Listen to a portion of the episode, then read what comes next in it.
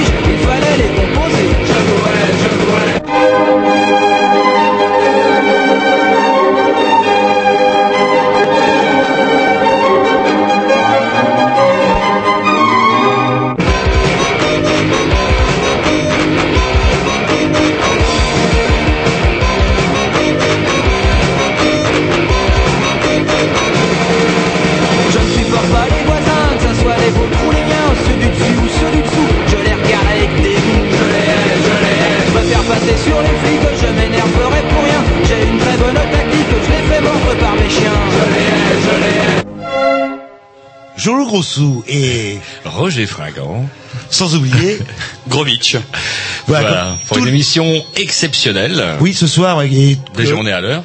et déjà on est à l'heure, même, euh, ouais, c'est rare. Qu'est-ce qui s'est passé? Il y a pas eu de boulot On est sur même la là route, depuis hein 19h pétante. J'ai cru même que notre bon ami Yann allait nous péter euh, comme un petit euh, petite attaque cardiovasculaire. C'est vrai qu'on l'a surpris euh, sur un site pas très clair. Apparemment de musique, il nous disait, mais ça c'est une autre histoire. Bref, Vous si écoutez les on est à l'heure, c'est qu'on écoute les grignoux. Déjà tous les mercredis, rediffusion le dimanche après-midi, et surtout, Et surtout, et surtout pour l'émission, de dimanche. euh, je sais pas comment on pourrait dire une première mondiale, euh, je ne sais Ah, pas. pour l'émission, vous voulez tout de suite lancer le concept ou Non, on écoute un petit un petit peu, un Allez, petit peu Pourquoi on est à l'heure Devinez pourquoi on est à l'heure, c'est incroyable ça. Et déjà un petit dix, ça permettra aux auditeurs fidèles de enfin se brancher sur le poste. C'est parti, programmation à Jean-Loup, et c'est très bien.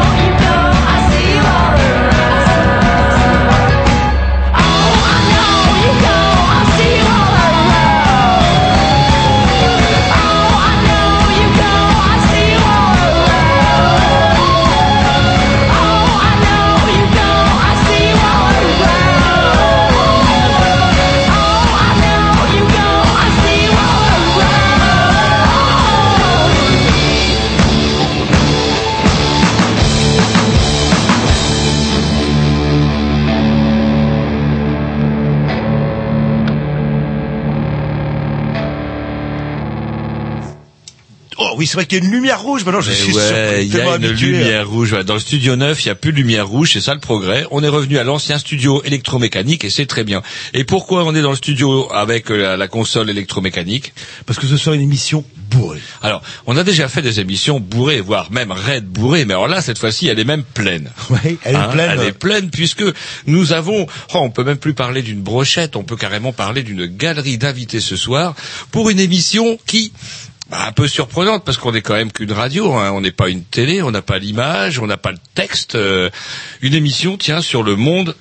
Des sourds. Bah ouais. Et c'est vrai que ça fait un moment que l'idée nous travaillait de Mhm. faire de la radio, euh, justement en faisant participer des sourds et comment y arriver.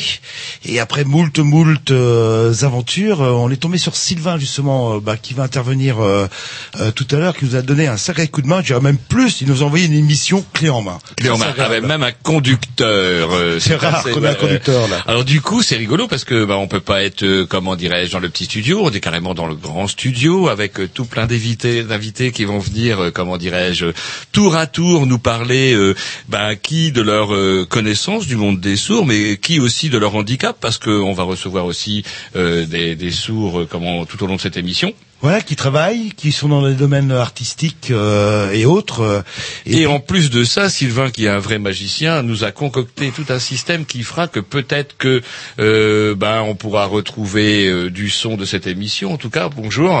Bonjour. Et euh, en tout cas, plein plein de choses après un petit dix de la programmation des Pissous. Ça, ah oui, c'est eux déjà. Là, le... Bon, bah voilà, c'est eux. Et on embraye tout de suite après, c'est ça Ouais. Ah bah c'est marqué sur le conducteur. hein. C'est ça, c'est ça un conducteur. C'est impressionnant.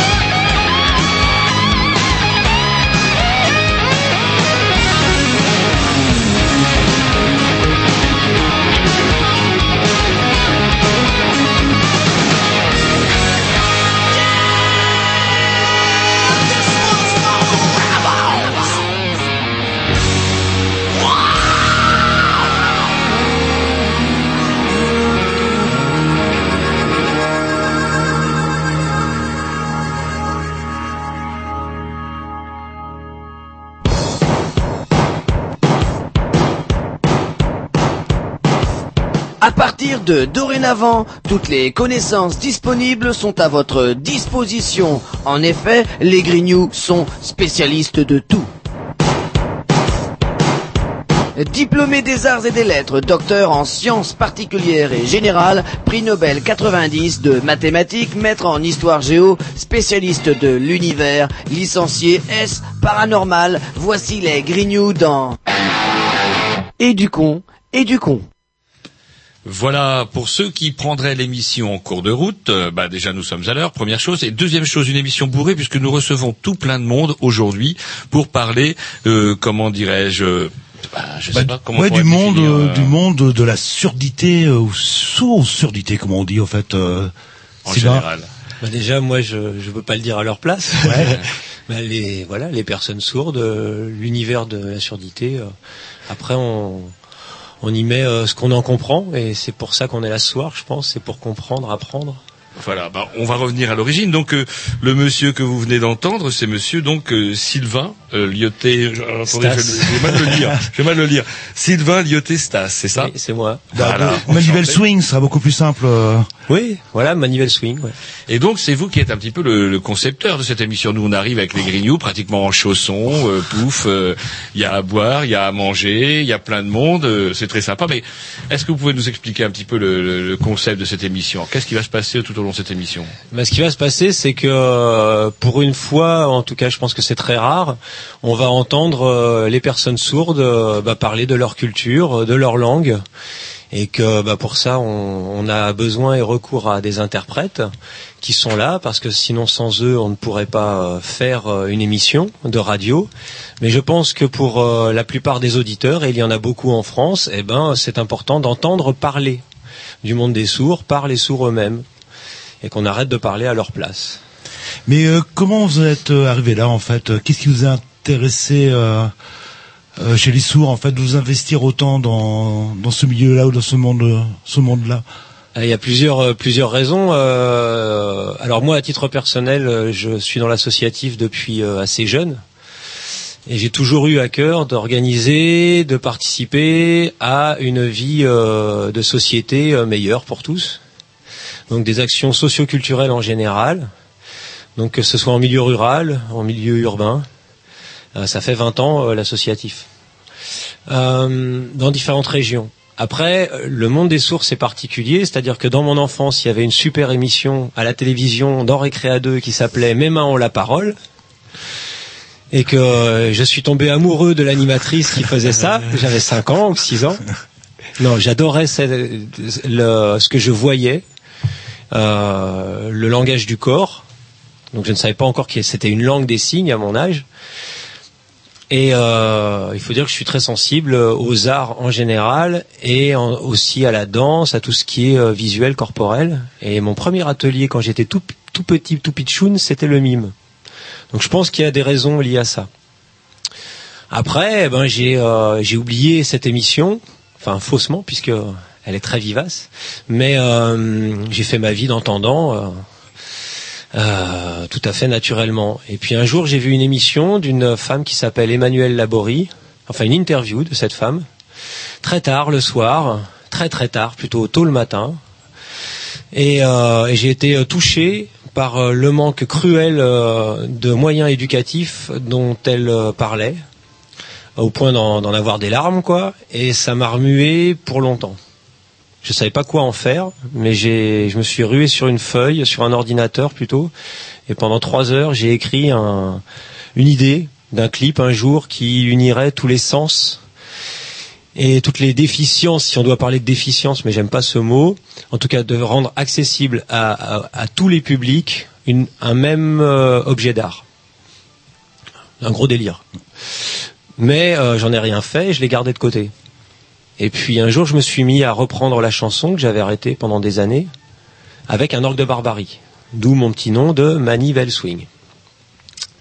Et j'ai rencontré d'abord la danse hip-hop. Avec ma fille, on est parti en stage, de faire un stage de danse hip-hop un été. Et avec ma casquette et mon orgue de barbarie, eh ben la prof s'est amusée à me dire mais tu sais euh, dans le hip-hop euh, il y a aussi la casquette, il y a aussi les pantalons euh, amples euh, façon Gavroche, Titi de Paris, et ça pourrait être très sympa de mélanger ça. Et c'était une idée que j'avais déjà eue, mais je, je l'imaginais pas vraiment. Donc l'idée de la chanson Le mauvais garçon, par exemple, d'autres fois, qui maintenant correspond au bad boy en anglais euh, de maintenant, ça m'a séduit. Et 15 jours plus tard, je croise une jeune femme qui revient de Paris, de l'IVT, International Visual Theater, sans l'accent, justement dirigée par Emmanuel Laborie, et qui me dit Ah ouais, toi ton truc, c'est la chanson Eh ben moi, mon truc, c'est la langue des signes. Et ta ville, là, Paris, je la fuis. Je reviens chez moi, ici, dans le sud. Et je lui dis, bah vas-y, explique-moi, parce que ça me, ça me fait tilt. Et elle a commencé à me parler des cafés-signes, de, des sourds, des dialogues, du mode de communication, également du, manque euh, d'institutions, de, lieux culturels et, éducatifs pour eux. Et pendant que je la voyais me parler, eh ben elle, parlait avec euh, aussi ses mains pour m'expliquer des choses. Et là, ça a fait tilt. Je me suis dit, un spectacle de chansons françaises signées et dansées, est-ce que c'est possible? Donc d'abord, ça a été une idée artistique, on va dire. Même si au fond de moi, il y a toujours quelque chose de profond. Mais je savais pas encore quoi. Et j'ai cherché quelqu'un qui pourrait le faire. J'ai trouvé une personne qui s'appelle Laetitia Tual, en Bretagne, dont c'est la spécialité, créer un pont entre les deux cultures. Elle a accepté de, euh, de m'aider dans cette démarche, de démarrer au moins dedans, tout en m'expliquant les tenants et les aboutissants et la problématique de la rencontre entre sourds et entendants et l'histoire sourde. Et là, moi, je suis tombé des nues. On a monté notre premier spectacle et je me suis aperçu que je ne pouvais pas communiquer avec le public sourd. Et je me suis dit, là, ça va pas.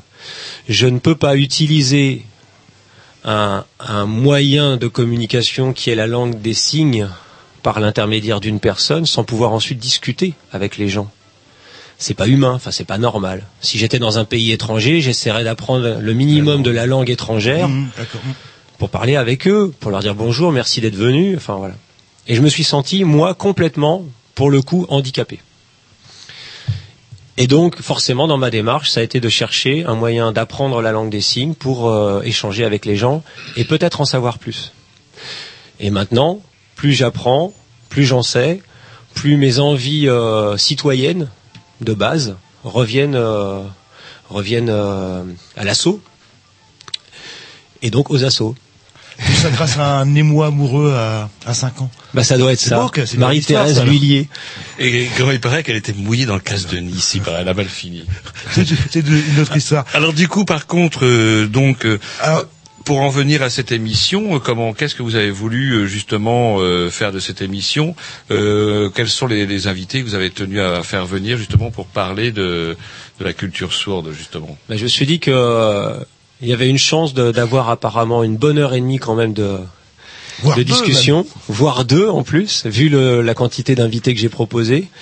Bah, j'ai pensé euh, tout d'abord à André Mingui, dont j'ai lu euh, en grande partie le livre. faut dire qu'il est dense et que je ne suis pas un, un- un lecteur très assidu, mais j'ai été emporté par son récit qui est euh, celle d'une vie quand même, euh, un de découverte et ensuite d'éducation et de création de moyens, parce qu'il a été euh, fondateur de plusieurs expériences, dont un mouvement qui s'appelle une association ou une fédération qui s'appelle Deux langues pour une éducation. Et, euh, et je pense que c'était important qu'il soit là. Il a accepté de venir pour euh, parler de son histoire ou de l'histoire des sourds. Et euh, je le remercie déjà. Ensuite, il y a euh, Maud Lemenec, qui, que j'ai rencontré ici à Rennes, euh, qui euh, est président d'une compagnie de théâtre amateur qui s'appelle la Compagnie de Demain et qui pratique euh, le plus possible, euh, en dehors des heures de travail et de vie euh, personnelle, euh, l'art, l'art du conte ou du théâtre en langue des signes et exclusivement en langue des signes. Très récemment, ils ont accueilli des premiers entendants signeurs au sein de cette euh, compagnie et c'est un signe d'ouverture aussi. Il faut savoir que c'est pas évident pour des sourds d'ouvrir leurs portes aux, aux entendants parce qu'ils en ont bavé, historiquement parlant. Et euh, voilà, on est dans un mouvement un peu euh, cette année euh, ou depuis euh, quelques années, moi je le ressens en arrivant ici, où il y a quelque chose à faire ensemble. Hum. Donc, euh, d'où votre utilité à, à vous, euh, médias, pour en parler. Il y a euh, après euh, Xavier Debroise, euh, qui était en fait le premier invité que, que vous aviez eu en contact, hein, je crois, Hum, c'est vrai, là, là. qui va parler de, de l'enseignement, parce qu'il connaît bien ce thème-là à Rennes et peut-être ailleurs, mais moi je ne le connais pas personnellement euh, tant que ça, donc je ne vais pas me permettre de, de dire n'importe quoi. Et euh, ça, c'est- c'est c'est bien aussi que ça existe à Rennes, un lieu d'enseignement euh, dédié aussi aux sourds, en tout cas aux enfants sourds, aux jeunes sourds. Et puis il y a euh, Élodie Guérin, qui est euh, une personne qui, qui se bat dans ses études, dans son dans le milieu du travail, et qui aujourd'hui euh, est, je crois, euh, atteint les premières récompenses euh, dues à son acharnement et à son à son travail. Et je pense que c'est bien aussi qu'on ait des exemples de réussite, pas que de réussite, mais au moins de de quelques réussites euh, exemplaires pour euh, dire que bah oui, bah, les sourds sont des gens euh, comme les autres et qu'il faut leur donner les moyens de d'évoluer parce que euh, ils ont tous les moyens ensuite de travailler euh, comme n'importe qui et il serait temps que notre société et, et nos institutions en prennent conscience.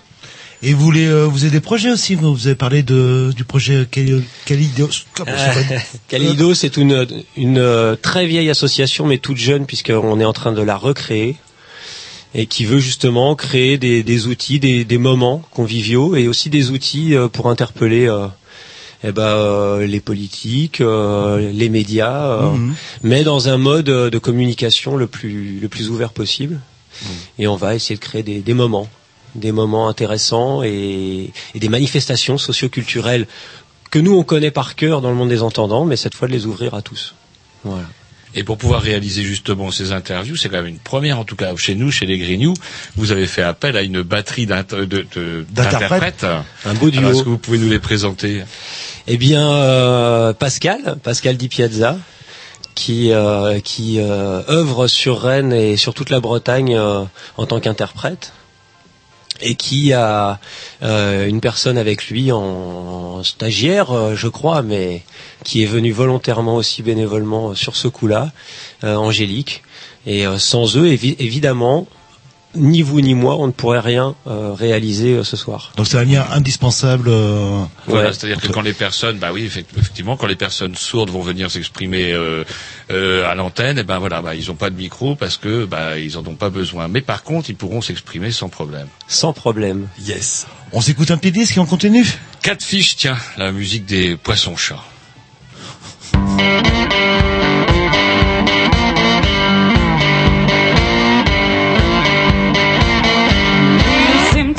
Kind. Had to make my mind. I took your hand in mine, hoping to have a good time.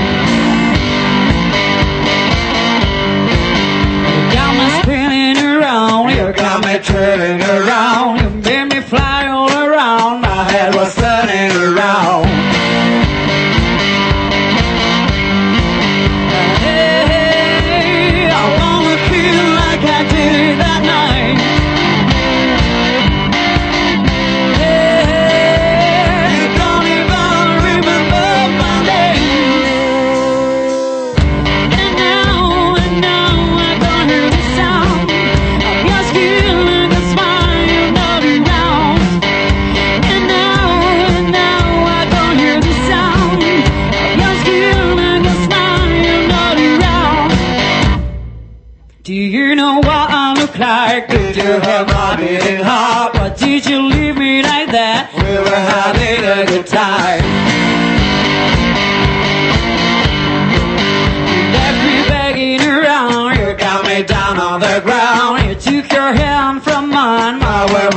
stay around.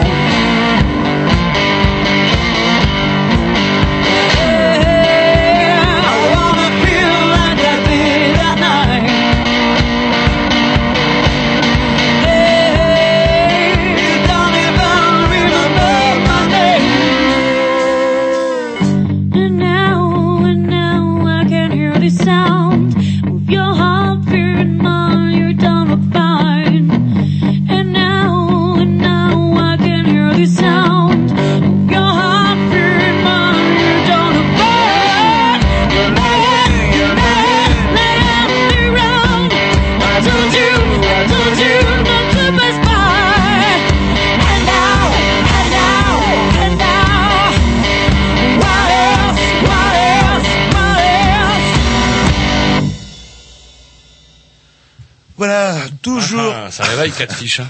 toujours euh, avec les Grignoux avec une, émi- une émission spéciale euh, sourd, on l'appelait ça euh, comme ça. Et nous recevons Monsieur André Mingui, qui est un peu le spécialiste d'une certaine manière de l'histoire des de la des sourds. Et hum, je sais pas, moi j'aurais une question d'ordre général à poser. pourquoi dans l'esprit de beaucoup de gens, la surdité est considérée comme un handicap, je dirais pas mineur, mais secondaire, et que nombre euh, d'histoires ou de blagues euh, euh, sur les sourds euh, ne choquent absolument personne alors que si on faisait les mêmes avec des aveugles ou des, euh, des handicapés, je pense que les choses seraient différentes. Est-ce que, est-ce que ça s'explique en fait euh,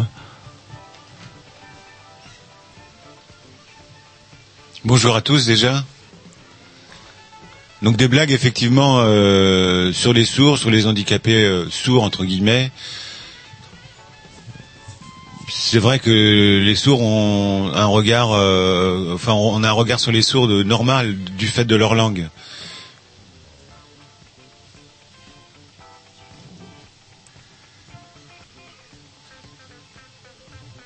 Donc du fait de la langue, on a un regard plutôt normal sur euh, sur le sourd en général dans sa globalité. Avant, on se focalisait sur son oreille. Tout le monde, euh, 99% des gens euh, euh, parlaient. euh, On parlait pas la langue des signes et, et on pouvait pas faire de blagues. Et maintenant qu'on utilise la, langue des signes, on peut se moquer de nous. On s'exprime avec le corps, il n'y a pas de problème. Et nous, on peut faire aussi des blagues avec, en langue des signes et ça fait rire autant que les blagues des entendants. Quoi. Je veux dire, on peut faire des blagues en langue des signes également, il n'y a pas de problème. Mais euh, moi, je peux pas parler, j'arrive pas. à- C'est pas ma langue l'oral. Donc ma langue, c'est la langue des signes. Je parle avec mes mains. Je parle pas, je m'exprime pas avec la voix. Donc je, n'utilise que mes mains. Et on peut rire autant avec les mains qu'avec la voix. Alors justement, la langue des signes, elle est née quand euh, en France? Qui l'a inventée? Alors, Je crois que c'est en France. Euh, ça vient d'où la langue des signes?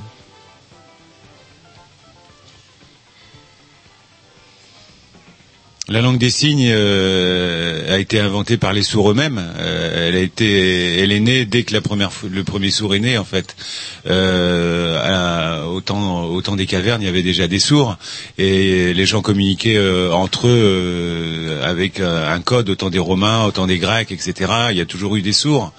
À partir du moment où il y a un homme sur terre, il y a eu des sourds sur terre. Et donc euh, c'est venu euh, par l'amour des hommes, euh, une personne sourde est née, et puis voilà, et puis des sourds sont nés un peu partout dans le monde. Et euh, depuis que l'homme est là, le, le sourd est là. Il n'y avait pas de langue des signes euh, académique, on va dire. Et puis euh, quand les sourds ont commencé à se rencontrer, ils ont mis un code au départ en place. Mais au début, c'était pas une langue, c'était un système de communication entre deux personnes sourdes qui se rencontraient par hasard. Et donc il y a des témoignages d'écrivains célèbres, Montaigne, Léonard de Vinci, Victor Hugo, il, en parle aussi dans, certains de ses ouvrages qu'il a vu des gens euh, utiliser leurs mains pour parler.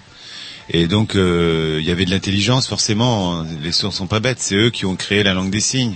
Elle a évolué et elle évolue encore en- au fil du temps, effectivement.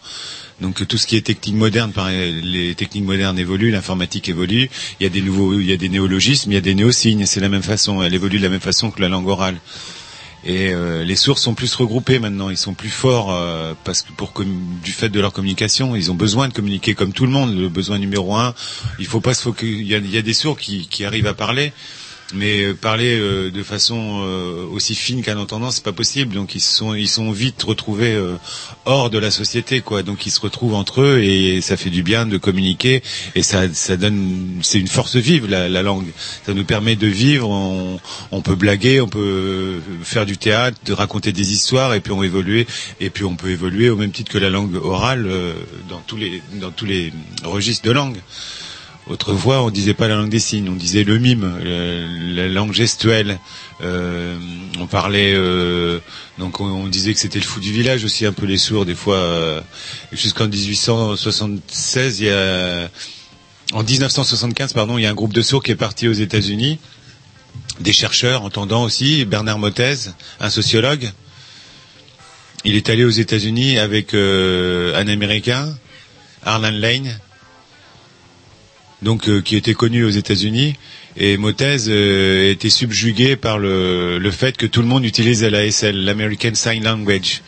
Et donc euh, c'est la langue des signes américaine. Et Bernard Motez, le sociologue, euh, euh, s'est dit bah pourquoi pas euh, la langue des signes française n'existe pas. Comment ça se fait qu'il y a une ASL et il n'y a pas de, de LSF Et donc euh, effectivement les sourds étaient utilisaient la langue des signes, mais le- la nomination LSF a été a été donnée en 1975. Et, et là à partir de ce moment-là, les sourds ont commencé à se battre, à se battre pardon, et à revendiquer leurs droits, leurs droits décidément. Désolé.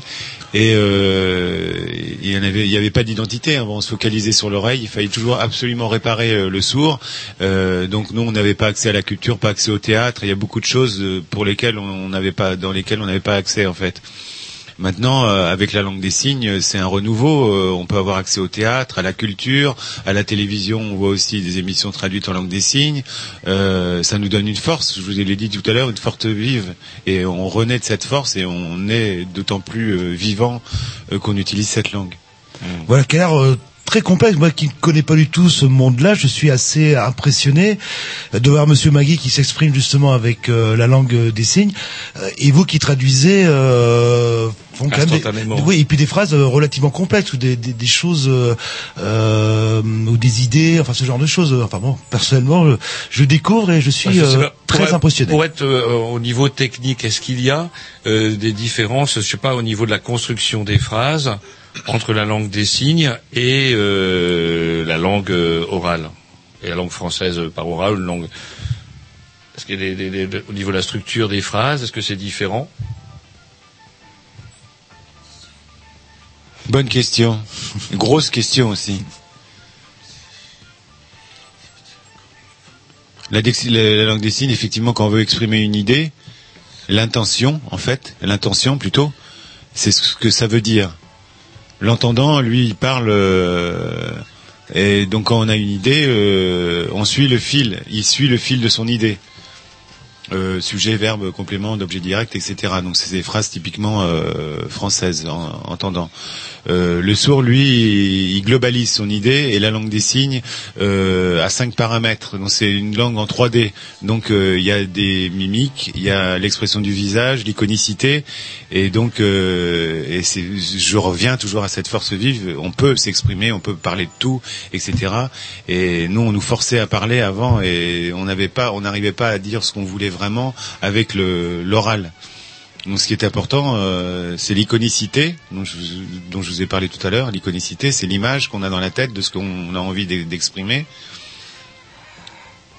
Et ensuite, euh, on trouve euh, ben, tout, le reste de ce qu'on a envie de dire, et les signes sont créés au fil, de- au fil des ans, comme je vous le disais tout à l'heure. Il y a une, euh, des néosignes comme des néologismes, et la langue évolue au fil des temps, comme la langue française évolue. Euh, en prenant oui des, je sais pas, en parlant un petit peu de d'histoire, euh, euh, les sourds, euh, quelle a été l'évolution dans l'histoire? Est-ce qu'ils ont été considérés comme ayant un handicap ou est-ce qu'ils ont considéré comme euh, ayant des, des, des, des défaillances mentales? Euh, C'est quoi un petit peu le, en quelques mots, le, enfin, enfin en quelques mots, on a on a du temps quand même, mais l'histoire des sourds à travers ces derniers siècles, au niveau de, la, de leur considération vis-à-vis des autres?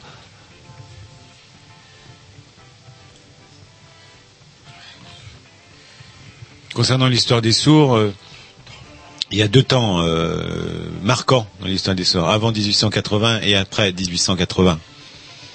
Avant 1880, euh, les sourds utilisaient la langue des signes, ils étaient euh, reconnus, euh, ils pouvaient accéder à divers métiers, euh, tous les métiers d'ailleurs, et euh, on les voyait de- dans la rue. Et euh, mais bon, on n'aimait pas, ça gênait euh, les bourgeois euh, de voir les gens euh, parler avec leurs mains. Et il fallait pas que ça donnait, euh, ça, ça donnait image euh, simiesque en fait. Et donc c'était les, bourgeois qui, qui, qui n'appréciaient pas ça. Donc il fallait absolument les, les leur apprendre à parler. Et donc du coup, effectivement, les, les sourds qui, qui arrivaient à parler étaient identifiés à des entendants puisqu'ils s'exprimaient oralement. Et euh, les sourds continuaient à utiliser la langue des signes. Elle était reconnue cette langue. Jusque l'abbé de l'épée avait créé la première école des sourds euh, en France. Faut pas l'oublier. C'est en 1760 la première école euh, pour sourds a été créée en France par l'abbé de l'épée, qui a vu deux petites jumelles euh, communiquer entre elles. Il les a il les a pris sous son sous son aile et il a cherché euh, dans Paris d'autres sourds qu'il a regroupés et qu'il a créé la première classe et la première école. Mais en parallèle, euh, donc en même temps, il y a des, des, des gens qui s'efforçaient de prendre des enfants euh, bourgeois euh, pour leur faire parler euh, la langue française. Mais euh, c'était du préceptorat, il y avait qu'une personne dans chaque dans chaque cours, euh, alors que l'abbé de l'épée c'était un enseignement global pour plusieurs personnes et il, il utilisait la langue des signes. Et en 1880, il y a eu un congrès mondial et euh, dans ce congrès mondial, on a montré euh, des, des jeunes bourgeois justement qui arrivaient à parler. On a dit que, on a décrété que la langue des signes n'était pas utile et qu'il fallait parler. Et, mais le problème, c'est que dans ce congrès sur euh, 500 personnes, il y avait euh, deux entendants, deux sourds seulement, et euh, il y en a deux qui se sont révoltés et qui ont dit euh, qu'ils n'étaient pas d'accord. Mais en 1880, la langue des signes a été bel et bien interdite. On les a, crois que c'est Jules Ferry, on, on ouais. les a pas tout à fait, euh, on les a pas tout à fait éradiqués les sourds bien sûr, mais on les a petit à petit, une fois qu'ils étaient euh, sortis des écoles et des, les- des établissements où ils travaillaient, euh, on n'utilisait plus du tout la langue des signes, on n'embauchait plus de sourds signeurs, on utilisait que des gens qui savaient parler. Donc il n'y avait plus de classe euh, en langue des signes, de langue des signes non plus.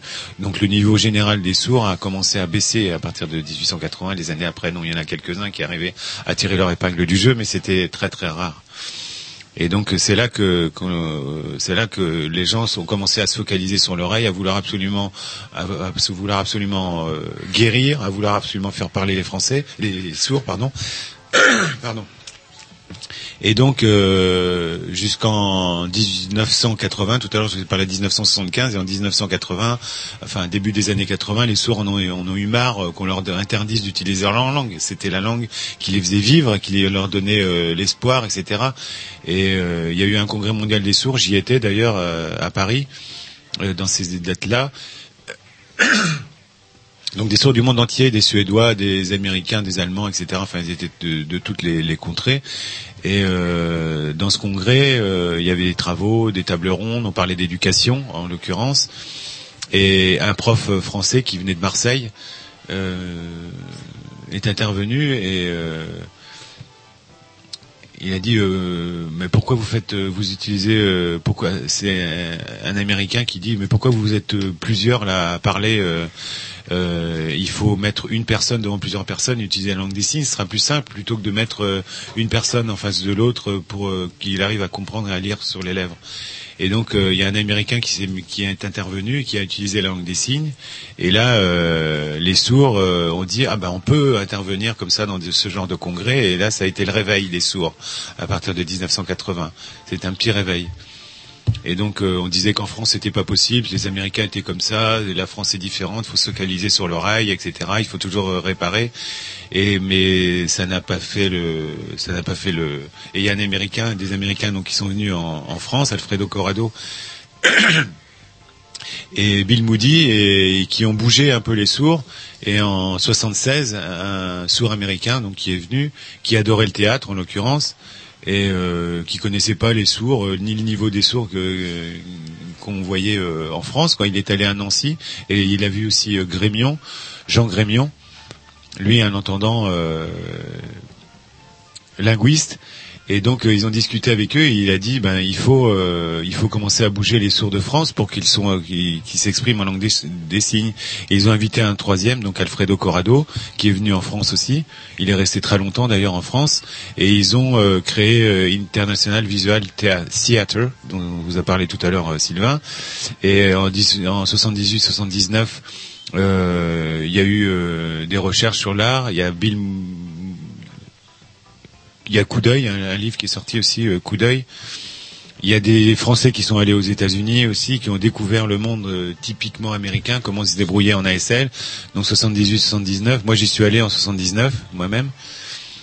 Et ça a été un coup de massue, quoi, quand j'ai vu euh, les États-Unis, euh, le nombre d'années d'avance qu'ils avaient sur nous par rapport euh, à la langue des signes. Ils étaient libres de leur choix. Ils utilisaient, ils, accédaient à des niveaux universitaires de haut niveau par la langue des signes. euh, de langue des signes. Il y avait des, des ouvrages écrits par des sourds, sur des sourds, des tas d'ouvrages, des cassettes vidéo, etc.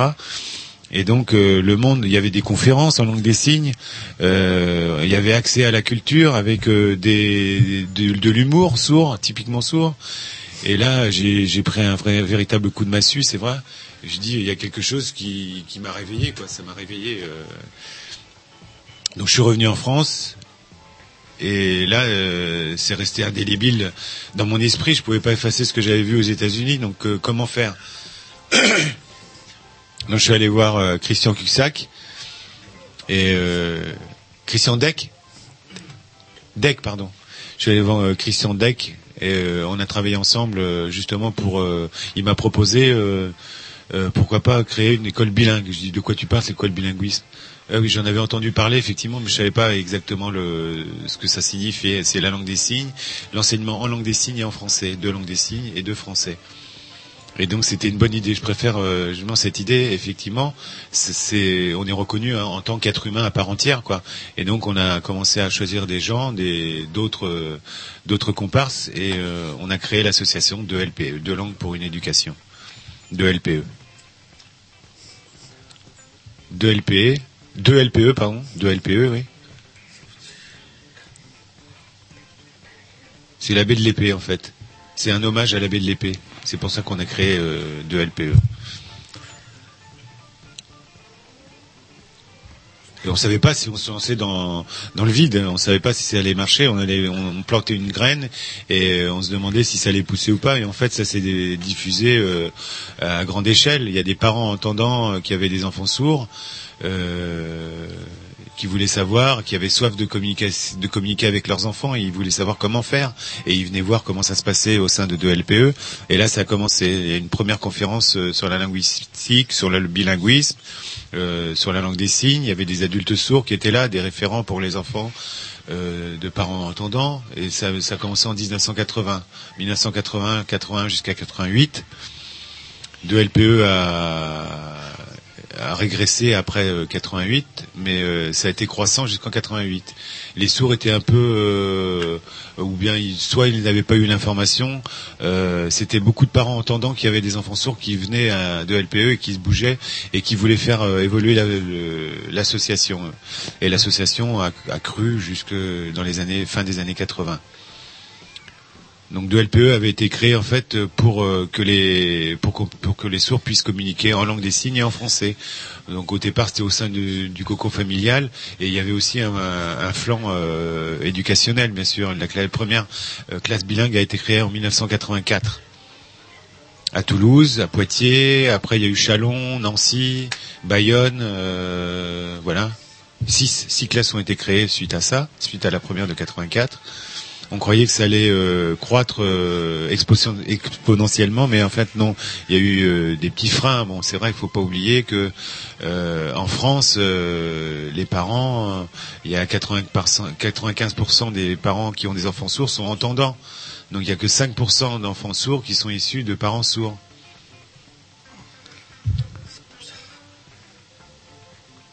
C'est pour ça que le- les gens étaient un peu contre euh, cette idée de bilinguisme, mais on s'est quand même battu pour euh, évoluer et continuer. Maintenant, ça a évolué. euh, euh, le bilinguisme commence à, à commencer à, à Massy, à Lyon, et enfin à Rennes euh, l'année dernière. Donc, euh, donc je vais pas vous parler de celle de Rennes. Xavier va vous parler de, de l'école de Rennes tout à l'heure, de la classe bilingue de Rennes tout à l'heure. Donc ça s'est ça s'est développé euh, petit à petit comme ça. Donc ce qui est le plus important, à mon avis, c'est le, le, le côté médical. Euh, encore maintenant, le, le- les, les médicaux euh, sont contre euh, la langue des signes.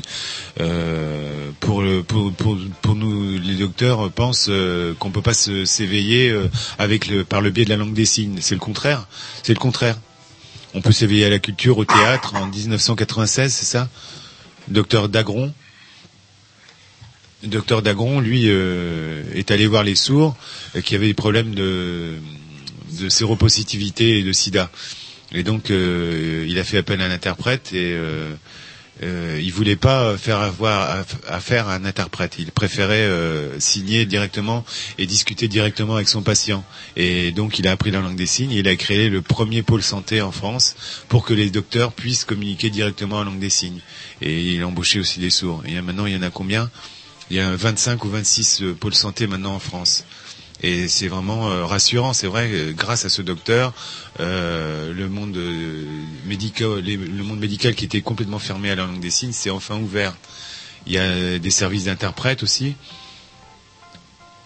Donc quand les sourds ont des rendez-vous avec des, des entendants, on a toujours besoin d'une tierce personne. un- on, est obligé de faire appel à un interprète. Autrefois, euh, il n'y avait pas d'interprète professionnel. C'était des entendants qui maîtrisaient bien la langue des signes, mais pas d'interprète. C'était mieux que rien, on va dire. Mais bon, euh, il n'y avait pas de neutralité. En 86, 1986, il y a des entendants qui, se sont lancés dans l'apprentissage euh, du métier d'interprète et la première formation a été créée à CERAC, sourd entendant, action communication. Et là, le- les interprètes ont commencé à évoluer. C'est pour ça que vous en voyez deux ici, vous en avez deux en face de vous. Et ça nous a donné euh, de la force, tout simplement. De la force, l'envie de nous exprimer, l'envie de vivre. Et grâce à... S'il n'y avait pas d'interprète, on ne pourrait pas être là ce soir. Là, euh, on comprendrait rien. Et puis... euh, et je parlerais, et puis moi j'aurais la honte de ma vie de m'exprimer euh, oralement, quoi. Moi, ma langue, c'est la langue des signes. Et voilà. Et j'aime bien aussi parler du théâtre, faire du théâtre. Autrefois, a- ça n'existait pas le théâtre euh, en langue des signes pour sourds, de sourds. Il y a que IVT. Tout à l'heure, je vous ai parlé d'Int- d'International Visual Theatre avec euh, Jean Grémion et Alfredo Corrado. Euh, ça s'est euh, développé aussi au niveau de la France. Moi, je suis à Rennes et on a créé, euh, on voulait créer. C'est pas moi qui vais en parler plus, c'est tout à l'heure Maud qui, qui va en parler. J'adore le théâtre et le théâtre nous donne un, un, plan sur, le plan de l'épanouissement, c'est vraiment formidable. Donc je vais pas euh, m'approfondir plus sur le théâtre, je vais laisser Maud en parler après. On va faire une, petite pause musicale avec tout ça, comme euh, qu'on va laisser Pascal souffler. Eh, comme quoi, on peut être sourd et bavard quand même. Euh, Les deux sont pas incompatibles. Allez, on s'écoute un morceau. Tiens, la programmation à Jean-Loup, Mad Moon Jazz, c'est parti.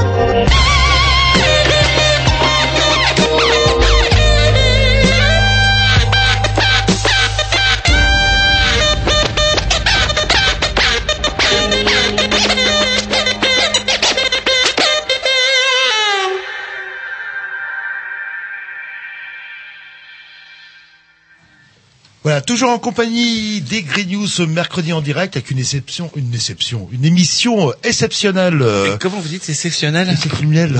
Euh, presque- Exceptionnel effectivement, puisque si vous avez raté les épisodes précédents, sachez que nous sommes en compagnie de plein plein d'invités pour parler du monde des sourds. Et nous avons discuté tout à l'heure avec euh, fort longuement avec Monsieur André euh, Mingui qui, euh, comment euh, lui-même est sourd et grâce à hum, par la voix de Pascal, eh ben on a pu l'entendre en direct et ça c'est merveilleux.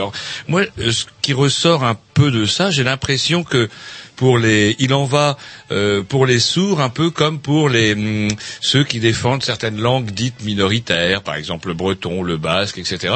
Est-ce que effectivement pour les sourds, la défense de la langue c'est un combat, euh, un combat qu'il faut mener et qui est difficile? La défense de la langue.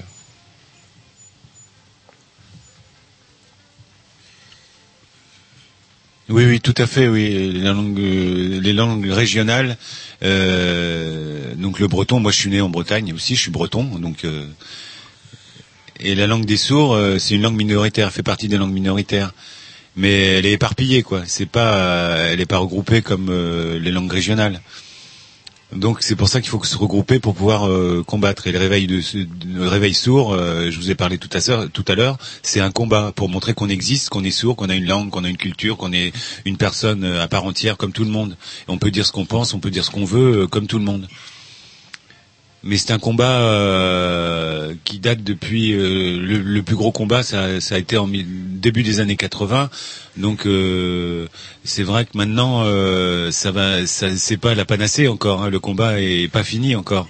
Euh, parce que ça se ça s'étiole très très vite. Euh, Il y a des combats qui qu'il faut continuer. donc c'est une langue, la langue des signes effectivement. Donc c'est une force vive, je le répète encore, j'en- j'en pose- on en a besoin pour euh, s'exprimer au quotidien. Donc effectivement, c'est un combat de chaque jour et de longue haleine. Et pour la, la pratiquer correctement, cette euh, langue des signes, est-ce est-ce que l'apprentissage est long?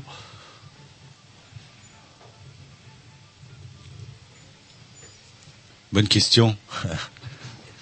L'apprentissage de, la langue, c'est comme l'apprentissage d'une langue euh, étrangère. Il faut prendre des cours. Euh, à titre informatif, ici à Rennes, euh, en Bretagne, il y a Visuel qui enseigne la langue des signes, Visuel LSF. Euh, là, on peut apprendre euh, la langue des signes. Là, il faut aller faire- suivre une formation, mais il faut un bain linguistique, donc savoir le contact des sourds. Il faut rencontrer les sourds au quotidien. Euh, la durée, euh, là, je peux pas vous en dire plus. Ça dépend de chacun, s'il est doué ou pas, euh, de la motivation ou pas. Euh, Ça peut aller de six mois à deux ans, quoi, pour euh, commencer à avoir une conversation euh, relativement intéressante. Bon, faut aimer d'abord la langue pour l'apprendre. Si on l'aime, on apprend plus vite, bien sûr. C'est mon avis, ça. Il y a peut-être des, Mais je peux pas parler, en dire plus aujourd'hui parce que bon, il faut se pencher sur la linguistique. euh, euh, Il y a le côté humoristique, on parle de sexe, il y a des gros mots euh, et c'est très visuel la langue des signes. Donc euh, il y a plein de choses. On peut faire du chant signe aussi. c'est très riche. C'est une langue à part entière et c'est c'est difficile euh, pour tout le monde, comme tout à chacun, comme toute langue. Il faut être patient et si on l'aime et qu'on est motivé, on apprend aussi vite qu'une langue euh, étrangère. Bah, Je vais vous poser la question, vous Pascal, il a fallu combien de temps avant que vous maîtrisiez à peu près la, la langue des signes? Ben moi, c'est euh, particulier. Euh, j'ai été, euh, j'étais pas du tout dans le domaine. J'ai rencontré deux petites filles sourdes comme l'abbé de l'épée euh, dans ma voiture parce que j'étais taxi et euh, il y avait un silence euh, bizarre dans la voiture. D'habitude, deux petites filles de 12 ans, euh, ça papote. Et j'ai regardé dans le rétroviseur et j'ai vu des mains qui bougeaient. Là, je suis tombé euh, sous le charme. Et moi, j'ai pas pris de cours. J'ai rencontré les sourds au quotidien pendant plusieurs années. Et ben, ils se sont bien moqués de moi au début, comme tous les gens qui apprennent une langue étrangère. hein. On se, on se moque de, on se moque de, des erreurs et tout ça. Donc ça m'a bien fait rire. Et puis euh, comme j'ai été accueilli chaleureusement par euh, tous les sourds que j'ai rencontrés ou quasiment, eh ben ça m'a motivé d'autant plus. Et je suis arrivé euh, fin des années 80, enfin en 1989, je suis rentré à Sérac. C'était la deuxième promotion de des interprètes de Sérac. Donc j'ai commencé à Sérac et puis après j'ai pas arrêté. Je fais ça depuis 22 ans maintenant. Est-ce qu'il faut être un bon, je sais pas, un- comme un acteur, un bon mime pour euh, capacité de mime? Est-ce que ça aide euh, un peu désinhibé quand même Non, je sais pas. Bah pour, en tant qu'interprète, moi je suis très timide et quand je dois m'exprimer, vous en avez la preuve, quand je dois m'exprimer à mon propre, pour mon propre compte, j'ai du mal. Par contre, quand je traduis quelqu'un, je suis complètement à l'aise et je suis complètement désinhibé. Oui. On va peut-être... euh, Alors justement, embrayer avec euh, Maude, justement, dont euh, euh, justement euh, l'aspect théâtral. Est-ce qu'il y a un lien effectivement entre la capacité de pouvoir s'exprimer au théâtre et puis la, la facilité pour apprendre la langue des signes? Il y a plusieurs champs euh, possibles. Une personne sourde euh, qui apprend tard la langue des signes. Il y a des sourds qui apprennent la langue des signes euh, tard euh, et ils se découvrent eux-mêmes en même temps. Donc, euh, donc euh, c'est vrai, c'est l'expression euh, corporelle la langue des signes. Et donc là, on se voit et on se voit s'exprimer. Et donc, on peut s'épanouir et utiliser la langue des signes. Et par le biais du théâtre, donc c'est d'autant plus. Et puis après, les gens, suivant leur, leur, s'ils sont volontaires ou pas, ils peuvent évoluer. Et après, il y a des gens qui sont plus ou moins à l'aise dans la famille, dans la société. Ils ont envie de, de donner, de, de montrer que ça existe, de donner des, de faire passer la culture. Et donc, euh, il y a plusieurs possibilités, effectivement. Donc il y a des entendants qui apprennent petit à petit la langue des signes et puis après ils se sentent à l'aise. Euh, et les sourds et les entendants, euh, c'est comme les sourds. Il y a des gens qui, qui, qui vont parler euh, d'art, euh, de théâtre, etc. pour le plaisir. Donc ce soit les entendants et les sourds, c'est c'est euh, la même configuration. On peut passer par le, la langue des signes pure, ou sinon on peut on peut passer par le mime. Et puis euh, quand l'entendant ne connaît pas complètement la langue des signes, on passe par le mime. Et puis mais c'est vrai que généralement il y a des gens qui sont fermés aussi, qui parlent beaucoup, mais qui sont pas expressifs du tout. C'est plus difficile pour de s'exprimer en langue des signes. Mais à partir du moment où s'exprime avec le corps, et puis euh, c'est un échange complètement riche, euh, biculturel entre sourds et entendants, à partir du moment où les deux pu- peuvent euh, discuter en langue des signes. Alors donc justement, on est donc en compagnie de Maud Lomenec. Alors j'espère que j'écorche pas votre nom. euh, comment vous dites Comment vous qui vous êtes breton vous? Euh, le Monac. Ouais, vous dites ça, ça, pas chez vous. vous êtes donc euh, la présidente de d'une association de théâtre amateur, la compagnie euh, à- compagnie demain. Demain. Euh, comment est née euh, cette compagnie? La compagnie de demain a été créée en 1994. Donc c'était un groupe de jeunes sourds euh, qui avaient envie de, montrer des, des scénettes. Ce qui est, une en l'occur- en l'occurrence qui s'appelait La Rencontre. Ils avaient envie de montrer ça à un public, ils jouaient ça entre eux et ils se sont dit tiens euh, et quand ils ont projeté leur euh, leur spectacle, ils s'étaient plein à craquer la salle et donc ils ont créé une deuxième pièce et c'était un succès, une troisième, quatrième, etc. Et donc ils ont décidé de créer et d'ouvrir cette cette association, la Compagnie de demain. Donc c'est justement pour euh, donner une ouverture à l'art, à la culture vivant, à l'art vivant, au spectacle vivant en fait, euh, par le biais de la LSF et du et du mime, la langue des signes française et du mime. Et il y a aussi un patrimoine qui, est là, qu'il faut pas négliger. C'est un patrimoine, la langue des signes, donc il faut préserver et sensibiliser le public entendant aussi, parce que c'était des spectacles qui étaient euh, ouverts à tout public. Même les gens qui ne connaissaient absolument pas la langue des signes pouvaient comprendre et avoir accès au spectacle. Et donc c'est l'expression théâtrale qui a fait que la langue des signes euh, s'est, euh, s'est répandue aussi. En, en 1994, ça a été très rapide. Euh, tous les ans, il y avait un nouveau spectacle, voire euh, une ou deux pi- pièces par an, qui étaient euh, qui étaient créées euh, de A à Z. hein. Le scénario, tout était créé. Il y avait des, des textes qui étaient pris aussi de sur des pièces plus plus ou moins connues, qui étaient mélangées. Et donc c'était la fierté de, de- de- du théâtre de demain. C'est ça, c'est de partir de rien et d'arriver. Tout à l'heure, André vous a expliqué l'histoire et c'est ça vient de IVT International Visual Theatre qui a été créé en 76 par Alfredo Corrado.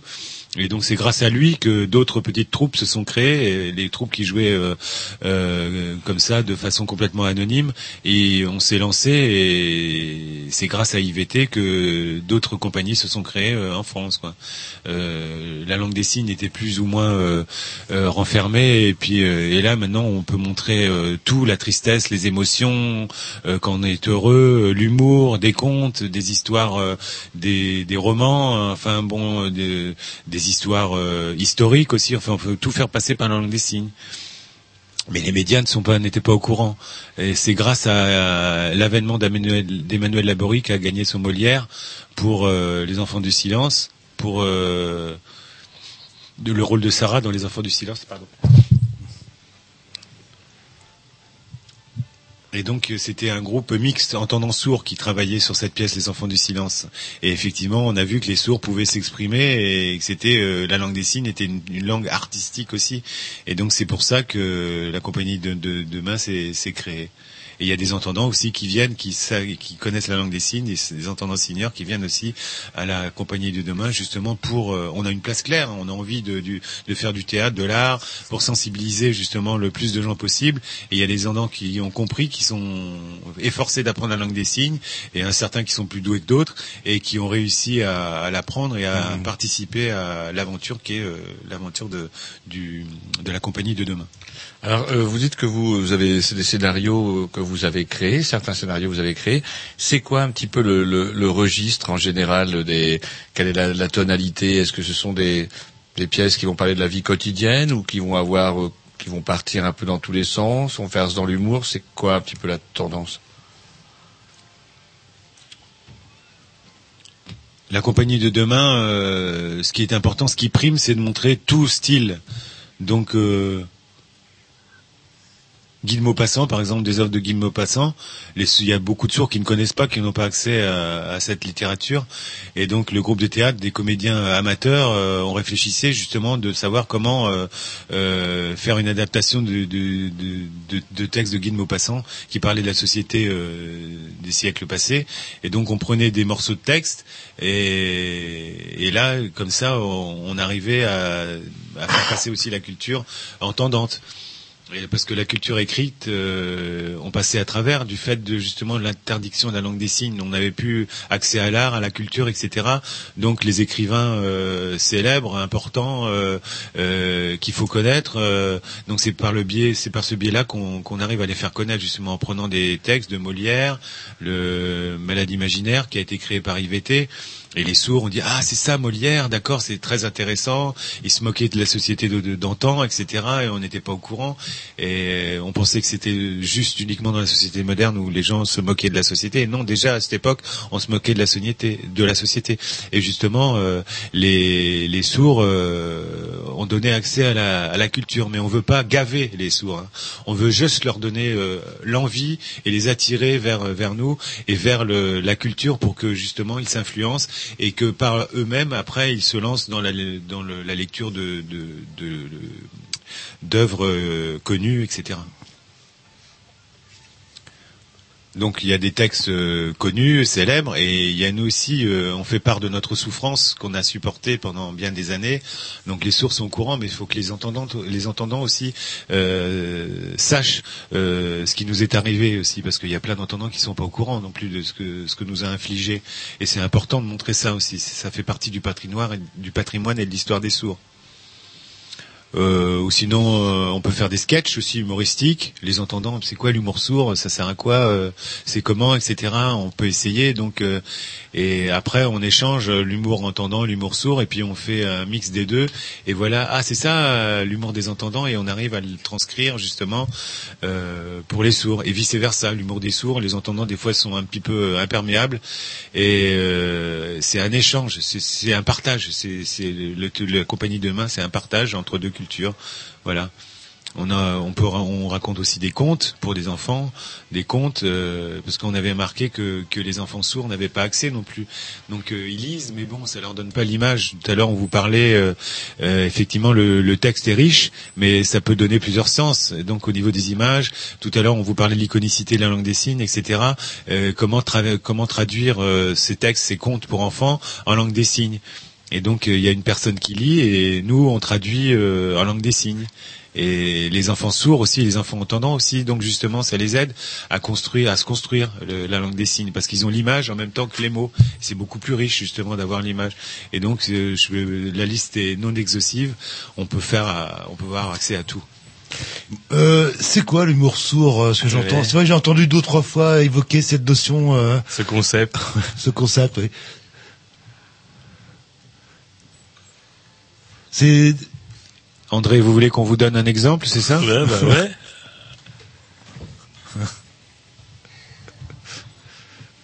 Discussion entre euh, Maud et André. Maud se lance. Je sais pas si c'est de l'humour euh, euh, que ça va marcher à la radio, je sais pas. va essayer. Ce que ça va donner. Donc un homme qui invite une femme à danser. L'homme entendant invite, un- invite une femme euh, sourde à danser, il ne sait pas qu'elle est sourde. Donc il danse, la lumière euh, devient euh, plus chaude, plus douce, la musique est sensuelle. Et les hommes entendants, justement, il essaye de susurrer quelques mots à l'oreille de la sourde. Et la femme, elle, elle est obligée de tourner la tête parce qu'elle lit sur les lèvres. Donc l'homme, il se dit... euh, et donc, euh, elle croit, il croit qu'elle veut l'embra- qu'elle veut l'embrasser. En fait, non, elle veut juste lire sur les lèvres. Voilà. Un trait d'humour sourd. Allez, on se fait une petite pause. Ah, moins qu'une une petite- Ouais, une, petite dernière question. Lorsque vous montez vos spectacles, du coup, est-ce que vous avez des, des contraintes de mise en scène euh, euh, plus comment plus complexes à régler? Est-ce que quelles contraintes de mise en scène euh, à quelles contraintes de mise en scène vous avez à faire face du coup? Pour euh, Bonne question, apparemment. Des contraintes. euh, des contraintes, des problèmes quoi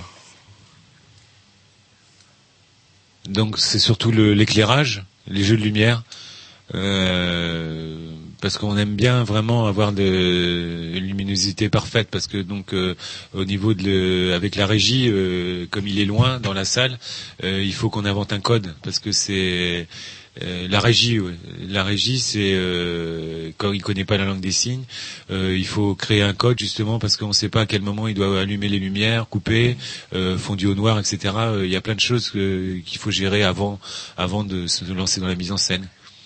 L'emplacement du public aussi, ceux qui sont loin, c'est complètement inadapté parce que la langue des signes, il faut qu'on soit relativement près justement pour voir les gens signer. Donc, il faut que la salle soit assez restreinte au niveau capacité. Et il faut signer aussi plus large, euh, enfin de façon plus ample pour que les. Il y a d'autres contraintes, mais je peux pas, je vais pas toutes vous les citer ce soir. C'est vrai euh, quand on est concentré sur le travail, et on est là pour le plaisir, donc du coup euh, on oublie les contraintes et tout passe. On les oublie, on cherche tout ce qui est de positif et tout ce qu'on peut montrer, mais il faut faire attention effectivement au public. On fait une petite pause musicale et j'allais dire on reprend notre conversation, mais c'est vrai que c'est une vraie conversation. Lot of sights and traveled many miles. Shook a thousand hands and seen my share of smiles. I've caused some great concern and told one too many lies. And now I see the world through these subtle jaded eyes. So what if I threw a party and all my friends are there? Acquaintances, relatives, the girls who never care. You'll have a host of hooligans in a big right out the door. Side by side with Sister Barbara. Chief Wells and Bobby Orr.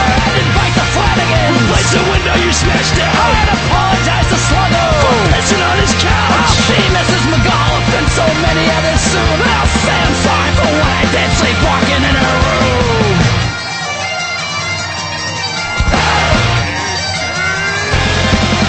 So what if I threw a party and invited Mammonino?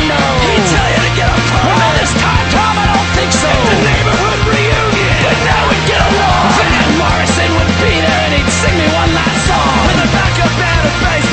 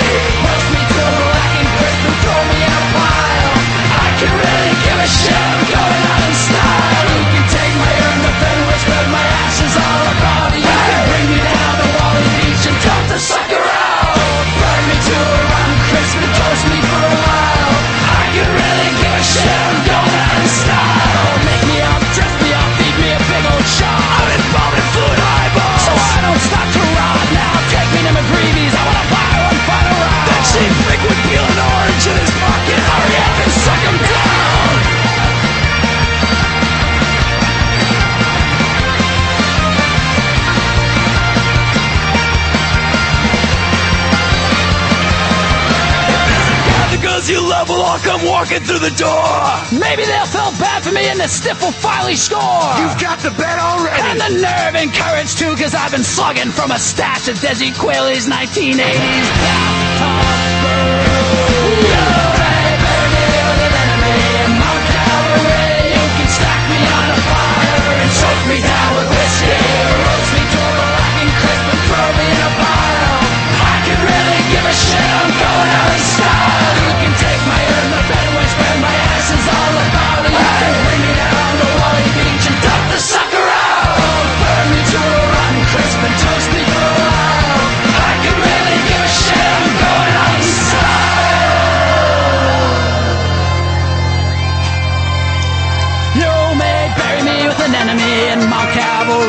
can stack me on a pyre and soak me down with whiskey.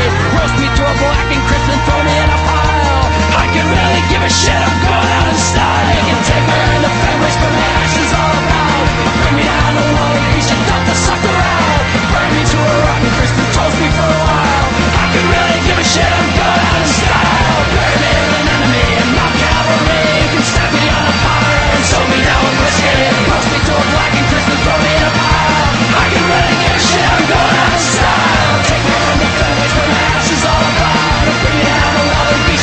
And dump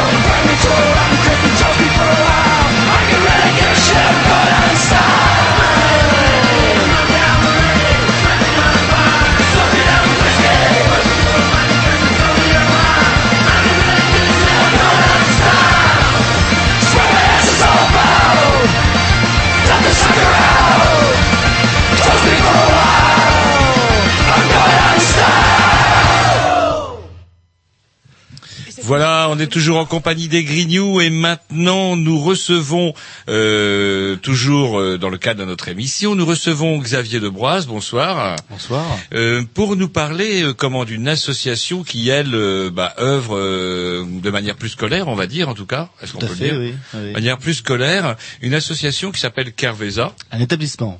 Un établissement. un établissement spécialisé géré par une association qui s'appelle les PEP, les pupilles de l'enseignement public, voilà, qui depuis euh, 78 à Rennes euh, œuvre pour euh, l'éducation des jeunes sourds. Alors c'est euh, c'est quelque chose qui a été créé un, petit peu en amont euh, de 78, dans les années 70, où à l'époque sur Rennes, euh, la solution pour les parents c'était d'en- d'envoyer leurs enfants sur une sur Fougères où il y avait un établissement spécialisé avec un internat. Et à l'époque, les parents ont souhaité euh, que leurs enfants restent sur Rennes. Donc ça, a- ça a commencé comme ça, petit à petit, avec quelques classes. Puis, euh, au bout d'une dizaine d'années, euh, un établissement s'est créé. Aujourd'hui, l'établissement accueille euh, 140 enfants, des tout petits jusqu'à des grands, des jeunes adultes, on dira. Voilà, parce Voilà. que c'était effectivement quelque chose que j'ignorais totalement quand euh, Alain nous a dit tout à l'heure, André, pardon, André Magui nous a dit tout à l'heure qu'effectivement 95% euh, des sourds avaient des, des parents entendants. Et seulement oui. 5% des sourds. Donc du coup, effectivement, pour les parents entendants, euh, pouf, ils se retrouvaient à être obligés d'envoyer leur môme euh, au diable Vauvert parce que dès tout petits, parce qu'il n'y avait pas de structure adaptée à leur porte, c'est ça? Tout à fait, oui. Oui, Ah. C'était vraiment une déchirure pour les, les parents d'avoir d'abord, euh, comme euh, tout parent qui a un enfant qui a qui, qui est différent de, de lui, euh, qui Mm. euh, qui présente un, un handicap, c'est une, une grande souffrance. Et donc du coup, euh, se rajouter à cela le manque de, de, de, de structure adaptée sur euh, sur Rennes en tout cas à l'époque, et, et, euh, et le fait d'être obligé de se séparer de son enfant très jeune. Euh, et puis ça, ça rentre aussi dans tout le mouvement qui, que, dont André parlait tout à l'heure, des années 70, et, et qui a euh, où, où on, on souhaitait que les, que les enfants soient de plus en plus, même à l'époque, euh, inclus dans la société euh, ordinaire, quoi. Et, donc Carvesa, quand on se promène dans Rennes, on voit pas de grandes bâtisses comme on peut le voir dans dans euh, dans d'autres villes de, de, de la région, euh, une grande bâtisse du 19e siècle avec internat, etc. où il y avait 300 enfants réunis. Non, euh, Carvesa a toujours été un petit peu le Bernic euh, de, de, de l'éducation spécialisée, c'est-à-dire qu'on on, on, on- on loge toujours dans d'autres établissements. C'est-à-dire Ah, que nous, euh, tous les Vous êtes jeunes un qui peu des sont à- coucous, en fait. voilà, des coucous, exactement. Tous les jeunes qui, euh, qui sont euh, accompagnés par Carvesa sont dans leur établissement, soit de proximité, dans leur école de quartier ou leur collège ou leur euh, lycée, ou soit sur des pôles de scolarité. Pour le primaire et la maternelle à Rennes, c'est l'école Karl Baron. Il y a un collège aussi à la Maintenay. Il y a un lycée Coatlogon que vous connaissez bien, mon monsieur Roger, non Voilà. Il y a aussi tout à fait le lycée Louis Guillou qui accompagne des jeunes dans la restauration. Voilà, il y a différents parcours qui sont proposés aux, aux jeunes sourds. Le but, en fait, c'est d'intégrer euh, les jeunes sourds dans une classe euh, normale et ne pas les enfermer dans les classes spécialisées. Voilà, ça a été euh, toujours l'objectif de, de l'établissement, de, de proposer au maximum euh, l'ouverture sur euh, le monde, le monde ordinaire finalement, parce que les, les, les personnes sourdes, comme on l'a vu tout au long de cette émission, euh, bah, vivent dans une société euh, euh, avec d'autres entendants, et le, le, le- le principe c'est de petit de pouvoir euh, être au contact des entendants et de pouvoir euh, justement euh, créer des ponts, des liens et, et, et aussi donner aux entendants la possibilité de communiquer euh, avec les sourds très tôt. hein. Euh, Nous, on remarque que dès la maternelle, par exemple, euh, les jeunes entendants peuvent apprendre les signes pour communiquer avec les enfants sourds. Et puis, euh, tout au long de leur scolarité, ils peuvent poursuivre, si jamais ils ont euh, l'occasion de d'être au contact de jeunes sourds, euh, de poursuivre dans, dans cette voie-là. quoi. Alors justement, euh, pour ce faire, Carvesa dispose de comment bah, de, de personnel, des, des, des, des interprètes, des professeurs spécialisés qui accompagnent les enfants dans les lycées euh, ou dans les écoles auprès desquels vous avez des partenariats, c'est Mhm. ça? Tout à fait, oui. Ah, Vous êtes, vous avez combien de de- d'interprètes euh, Alors, il y a des interprètes, des interfaces de communication, des codeurs, euh, des enseignants spécialisés, voilà, comme vous disiez, des orthophonistes. Il y a une, é- des- une équipe pluridisciplinaire qui accompagne à la fois l'enfant, les parents, comme je vous le disais tout à l'heure, quand un- une famille apprend que son enfant est sourd, il y a très très il y a euh, tout de suite un, un petit peu le deuil de l'enfant rêvé que, voilà parce Mm. qu'on on, s'imagine que cet enfant sera différent euh, qu'il faudra faire tout un travail autour de de sa de, de- de sa prise en charge et donc il y a un travail qui peut être fait avec des psychologues des pédopsychiatres aussi euh, pour justement euh, entourer la famille et puis dire qu'il y a un certain nombre de, choses qui peuvent être mises en place pour justement accompagner l'évolution de l'enfant. Et puis par la suite, il faut l'accompagner dans sa scolarité. Euh, alors soit, euh, tout à l'heure, André Mingui évoquait euh, les, classes de LPE. C'est vrai que c'est deux langues pour, une éducation, ça a été créé dans les années 80. C'était un mouvement qui, qui prenait la langue des signes comme première langue pour l'éducation de l'enfant sourd. Il faut savoir qu'il y a toujours eu en France un clivage entre les partisans de la langue des signes et les partisans d'une éducation orale. Euh, voilà, euh, c'est c'est- c'est quelque chose qui, qui perdure aujourd'hui. Euh, Les deux peuvent pas être complémentaires, tout simplement. elle pourrait, si, si, tout à fait. C'est vraiment Euh, deux écoles. euh, C'est souvent deux écoles, oui, de, parce que, comme vous le disiez, 95% des enfants sourds naissent dans des familles entendantes. Quand on est entendant, on souhaite que son enfant euh, soit un petit peu à l'identique de, de soi-même, hein, euh, et donc puisse euh, rentrer dans une communication euh, euh, française, orale, voilà. Et quand on est sourd, quand on a un, parent sourd et qu'on a un enfant sourd, de la même façon, on souhaite que son enfant soit dans la langue des signes et qu'il maîtrise la langue des signes. Donc ce clivage-là, il a toujours été, euh, il, persiste encore. Et, de fait, aujourd'hui, la loi a un petit peu mis euh, les choses au clair, je dirais, puisque la loi depuis 2005 autorise le choix pour les parents entre une éducation bilingue, langue des signes français écrit, et une, euh, une éducation orale, orale français. Voilà. Donc, euh, Est-ce que cette loi de pour cette 2005 raison c'est bien Voilà. ou alors c'est ça présente par contre quelques certains effets pervers dans le sens où euh, si moi j'avais j'avais compris cette loi de 2005 euh, pour la résumer si j'étais le, le papa d'un d'un enfant euh, qui présente euh, bah, je sais pas moi une surdité par exemple j'avais la possibilité au nom de cette loi de le mettre dans la- dans l'école que je le voulais et charge après à l'école de se démerder pour trouver un interprète quelqu'un pour pouvoir l'aider. Oui, comme tous les enfants qui présentent un handicap. La loi 2005, elle euh, oblige normalement l'école du quartier, euh, du village, à accueillir l'enfant handicapé. Alors c'est vrai que pour un jeune qui est dans, handicapé moteur, euh, qui n'a pas de problème de communication, euh, ça peut s'entendre et ça peut bien se, se passer. euh, parce qu'il aura peut-être besoin uniquement d'une AVS pour l'accompagner à la cantine, pour Mmh. etc. Par contre, pour un sourd qui a qui n'a- n'a pas de communication, je dirais orale euh, aisée, euh, ça va être très compliqué. Il va être, il va se retrouver seul. euh, euh, il n'aura pas forcément accès à tout ce qui se passe dans la classe s'il n'a pas quelqu'un qui l'accompagne euh, Et tout qui le temps la scolarité. Voilà. et qui maîtrise la langue C'est pour ça que la, la- cette loi 2005, euh, dans son versant sur l'école de proximité, elle est un peu décriée par rapport à la- aux enfants sourds.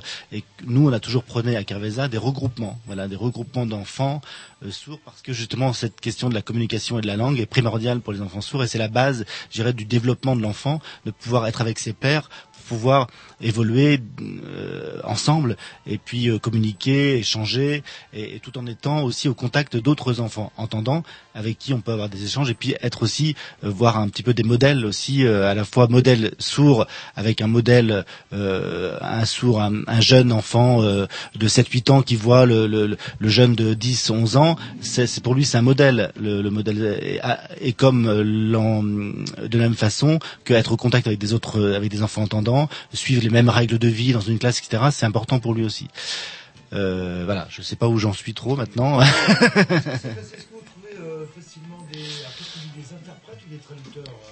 On parle d'interprète en langue des signes, ouais. Alors euh, oui, il y a des des, euh, des interprètes. euh, ou alors c'est vrai qu'on vient, on, arrive dans ce métier souvent de façon un petit peu, je dirais, à- on commence des fois sans être diplômé. Hein, euh, on, se casse les dents un petit peu sur euh, le métier de de, l'interprétation et puis petit à petit on se dit bah il faudrait peut-être que j'aille en formation. Donc on, fait le pas de rentrer en formation et, puis euh, ensuite on peut être diplômé et être embauché dans une structure, soit une, un établissement spécialisé, soit une structure associative. Mais c'est vrai que il y a actuellement par exemple euh, des personnes qui sont embauchées comme AVS, hein, qui maîtrisent la langue des signes, qui sont ensuite embauchées par exemple comme par une association comme phase de communication et puis qui, au bout de quelques temps, se disent moi j'ai besoin de- de- de- d'un diplôme, je je, je peux pas me contenter de, de ce travail-là et, et donc qui, qui, qui, qui sont dans un parcours de formation et, ça c'est valorisant pour les personnes et puis aussi important pour la communauté sourde d'avoir des, des gens toujours diplômés quoi. Carvesa, est-ce que Carvesa dispose d'aide, par exemple? Est-ce qu'elle est suffisamment reconnue pour disposer d'aides euh, conséquentes, pour pouvoir euh, financer ses frais, payer son personnel c'est- comment, nerf- nerf de comment la guerre, Carvesa euh, euh, Non, c'est toujours la, la grosse difficulté, mais là, euh, on est dans une euh, société où euh, les budgets sont restreints partout et, et effectivement. On, pourrait demander, euh, nous, on, on- est actuellement, je vous parler de la loi 2005 tout à l'heure, euh, qui fait que les enfants sont dans leur école de proximité. Nous, ça nous, nous, nous, euh, ça entraîne chez nous un déplacement des professionnels très conséquent. C'est-à-dire que les, les professionnels de Carvesa se déplacent sur tout le département, par exemple, enfin, en tout cas tout le, sou- sou- tout le sud du département pour nous, et ce qui fait des, un kilométrage très important. Du coup, et c'est pas forcément rentré dans le, le- le budget de- des établissements. Cela, c'est un petit exemple, mais c'est vrai que euh, voilà, euh, la situation actuelle de de la sécurité sociale, de euh, l'agence régionale de la santé fait que les budgets sont très serrés et que on, on peut pas euh, se développer tel qu'on pourrait le faire, qu'on on l'aimerait quoi. Mm. Je voulais aussi évoquer euh, donc tout à l'heure euh, André Magui évoquait la, les, les classes bilingues. Depuis septembre 2012, on a ouvert sur Rennes justement un parcours bilingue pour répondre justement à cet aspect de la loi 2005 dont vous parliez tout à l'heure, qui est le, choix de le libre choix de communication. Euh, cette classe bilingue, euh, elle, euh, elle s'est créée avec aujourd'hui cinq enfants de maternelle dont les parents sont sourds et qui ont fait ce choix de l'enseignement en langue des signes. Voilà. Donc avec un versant de, du français écrit. hein. Euh, Et donc cette classe est ouverte sur le groupe scolaire Château-Giron-Landry euh, à Rennes. Et, on espère par, avec une collaboration entre euh, l'établissement Kervéza, l'APES qui est l'association des parents d'enfants sourds euh, 35, l'éducation nationale et puis la ville de Rennes qui nous donne aussi euh, un, un sacré coup de main par rapport à, à cette, euh, cette école, à cette classe et puis on espère que ce parcours pourra se poursuivre euh, en élémentaire euh, dans les années à venir pour euh, couvrir toute la scolarité en langue des signes. Voilà. Et une petite question, je sais pas si vous êtes, euh, êtes capable de me répondre. Il y a combien de sourds en fait en France? C'est ce que j'allais poser, Ouais. moi, le pourcentage. Quelqu'un en fait ou euh, Il y a un chiffre qui tournait, on disait 3 millions de sourds à une époque. Ou de malentendants. qui- Voilà, qui, qui, alors, voilà, quand on parle de surdité, C'est quoi, comme c'est- malentendant, Voilà, c'est- à la fois la personne qui a une surdité euh, légère, euh, jusqu'aussi à la personne vieillissante qui a une euh, un problème de, de surdité dû à, au vieillissement. Euh, voilà, on, on évoquait le, ce chiffre de 3 millions, je sais pas si. Ah, c'est euh, pas rien voilà. quand même. euh, Oui, c'est important, ouais. Mm. On s'écoute un petit disque, une, petite dernière question, Roger. Non, non, non, non. Et puis peut-être que Xavier restera avec nous parce qu'après on va ren- on, après le petit Dix, on aura justement Elodie, Elodie que, que vous connaissez puisqu'elle est, elle est passée dans le cadre de votre structure euh, de fait. Et ça a bien marché apparemment.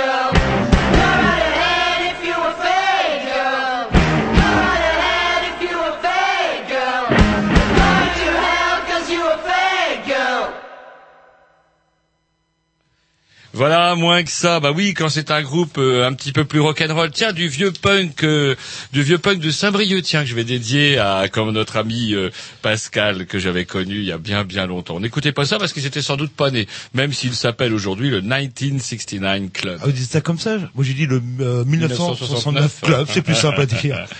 Voilà. Et donc euh, maintenant, on est en compagnie de d'Élodie Guérin. Bonjour. Bonjour. Bonjour. Voilà. Et euh, bah, on est content de vous voir parce que justement, euh, comment euh, Sylvain a bien fait son boulot, il a fait venir tout plein de monde, euh, donc euh, notamment euh, hum, Xavier Debroise avec qui on s'est entretenu tout à l'heure de, de Carvesa. Et vous aussi, vous avez été amené un jour à euh, rencontrer Carvesa. Est-ce que vous pouvez nous parler un petit peu de votre parcours scolaire? Vous avez suivi quoi comme études? Alors, euh, avant d'arriver à Rennes, j'étais euh, euh, à, à région parisienne. Et euh, quand j'avais su qu'il avait une, école spécialisée au lycée Kwatungu à Rennes pour faire les études de BEP euh, de communication industrie graphique. Et, euh, et avant, je ne savais pas qu'il y avait euh, des interprètes qui peuvent euh, suivre avec les personnes sourdes. Et euh, j'ai continué le BEP. J'ai obtenu mon BEP euh, en communication industrie graphique. Et après, j'ai continué euh, en bar pro. La même chose en PAE, publicité assistée par l'ordinateur. Et après, j'ai continué aussi en BTS pour euh, production imprimée. Et euh, voilà. Voilà. Donc, euh, mais par contre, vous, quand vous êtes arrivé à Rennes, vous ne pratiquiez pas la langue des signes. Non. Vous la connaissiez pas. Non, parce que euh, déjà mes parents sont entendants. Et même j'ai des frères, ils sont entendants aussi. Et euh, j'ai pratiqué à, à parler. Enfin, j'apprenais à parler avec les orthophonies jusqu'à mes 15 ans. Et quand je suis arrivée à Rennes, je ne connaissais pas le monde des sourds. Et j'ai appris la langue des signes par euh, les élèves de ma classe, avec l'internat, tout ça. Et puis voilà. Et ça a dû, je sais pas, ça, ça vous a fait quoi? Comment Est-ce que les autres sourds étaient surpris de voir que vous ne connaissiez pas la langue, par oui, exemple? j'étais surprise et je savais même qu'il y avait le monde des sourds, mais je ne connaissais pas euh, la langue des signes. Quoi. Ah, ah. Donc là, je suis contente d'avoir appris et avec pas que tout mon monde quand même.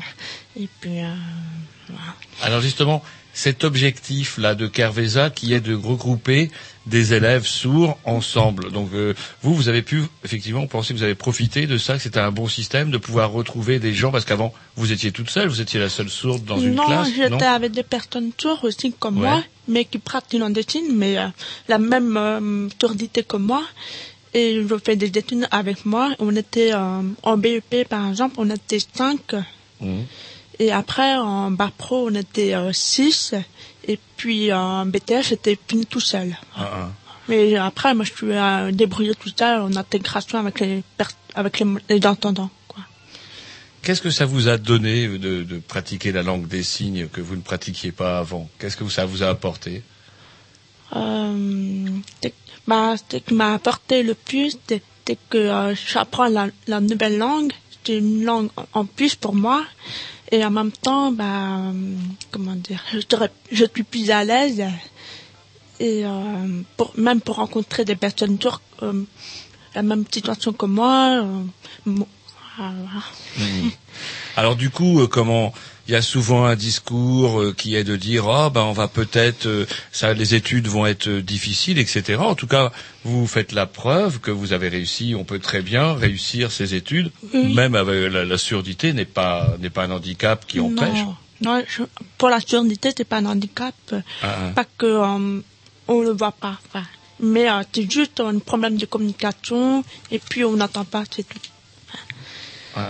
Et pour la petite histoire, pour la petite histoire, Jean-Loup souligne là que comment, à l'issue de votre BTS, vous avez gagné même carrément la médaille d'or du championnat des métiers. Est-ce que vous pouvez nous parler de ça? C'est quoi? En fait, euh, bah, au début, j'ai passé le concours euh, Olympia des métiers, mais en régional. J'ai fini deuxième. C'était l'année dernière. Oh, non, c'était en février 2012, bah, c'était l'année dernière. Et euh, après, pour continuer le concours euh, national, c'était à Clermont-Ferrand. Et ben là, j'ai fini premier pic et en, en graphique. Voilà. On vous demande de réaliser quoi en art graphique? Comment? On vous demande de travailler sur quoi? On- Par exemple, euh, National, euh, récemment, bah, en novembre, euh, j'avais fait euh, trois choses. Par exemple, le premier jour, j'avais fait le marquage pour les livres. Et le deuxième jour, bah, j'avais fait euh, les jeux, euh, les jeux d'enfants de l'Afrique, de- un paquet de jeux, enfin, comme un parkagine, enfin, D'accord. et, euh, et des timbres de la peste. Et après, ils prennent les meilleurs, quoi. Ah, ah. Voilà. Et comment Xavier, par exemple, euh, vous avez, est-ce qu'il y a comment vous qui euh, vous commencez à avoir, je vais peut-être dire un petit peu de bouteille euh, à Kerveza, euh, comment est-ce qu'effectivement vous avez pu remarquer que, ben, comment euh, vos élèves, vos élèves que vous avez eus s'intégraient comment beaucoup plus facilement, parvenaient à aboutir à leurs études plus facilement. C'est-à-dire que le fait d'être depuis tout petit euh, au contact euh, d'autres enfants entendants, euh, il y, a, moins de, barrières, il y a moins de peur de rencontrer, d'être au contact de l'entendant. C'est vrai que euh, il y, a, un certain nombre de personnes qui ont vécu à l'époque dans des internats spécialisés ou des établissements spécialisés qui disaient cette peur de, de sortir et d'aller dans le monde entendant et de rencontrer l'entendant. Là, euh, ces exemples-là, comme Elodie, euh, font que finalement, il y a, depuis euh, la maternelle, pour les, les jeunes enfants, sont au contact des, des entendants, donc il n'y a pas cette peur.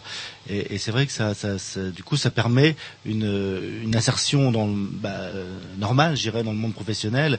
Et il y a un nombre d'exemples de jeunes euh, qui ont eu un parcours, mais bon, à Cerveza comme d'autres établissements du même type hein, aujourd'hui, euh, qui, qui euh, arrivent euh, s'ils ont un diplôme. Ça, c'est la base aussi, euh, euh, comme pour les entendants, je dirais, c'est la, la, la base de l'insertion professionnelle. Il faut avoir un diplôme et ensuite pouvoir, du coup, s'insérer professionnellement et, et, et avoir toutes les adaptations euh, qu'on peut avoir aujourd'hui en faisant appel à un interprète pour telle ou telle réunion, pour tel ou tel entretien, rencontre, etc. Il faut savoir qu'aujourd'hui, euh, on parlait tout à l'heure de l'âge d'or des, des sourds euh, à l'époque de l'abbé de l'épée. Bon, faut pas trop non plus euh, le mettre euh, en, avant. Je crois qu'aujourd'hui, euh, les personnes sourdes ont énormément de moyens à leur disposition pour vivre le plus, euh, je dirais, presque normalement possible, Mm. avec euh, l'internet, euh, les SMS, etc. Il n'y a plus de barrière, je dirais, de la communication euh, comme il pouvait y avoir quand il y avait uniquement des téléphones avec par voie orale. Le fait d'avoir aussi des télévisions aujourd'hui avec des chaînes avec un surtitrage pratiquement constant, euh, un cinéma euh, qui développe aussi aujourd'hui des films français sous-titrés. Enfin, je veux dire, il y a une évolution de la société qui prend en compte. Alors, c'est peut-être pas forcément au départ euh, pour les personnes sourdes. euh, en tout cas, pas Internet, les SMS, c'est pas spécialement pour les personnes sourdes. En tout cas, ils, en, ils sont, les, les- les- ces personnes sourdes s'en sont accaparées, du coup, pour faciliter le- leur vie, quoi. hein. Et, et Bon, le- oui, euh, oui, non, juste euh, revenir à Elodie, qu'est-ce que vous faites euh, maintenant? Là, je, je suis en contrat pro euh, en alternance avec l'école MGM design graphique. Mhm.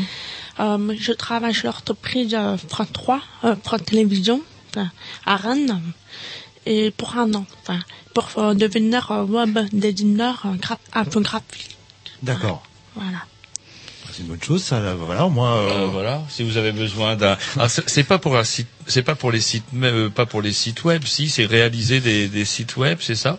Oui, pour, bah, à l'école, c'est pour apprendre euh, le site internet, par exemple, créer, euh, il y a plein de choses. euh, Par exemple, pour faire des vidéos et aussi les, pour les sites internet, euh, les, les back-office euh, avec euh, CMS, euh, c'est c'est du web.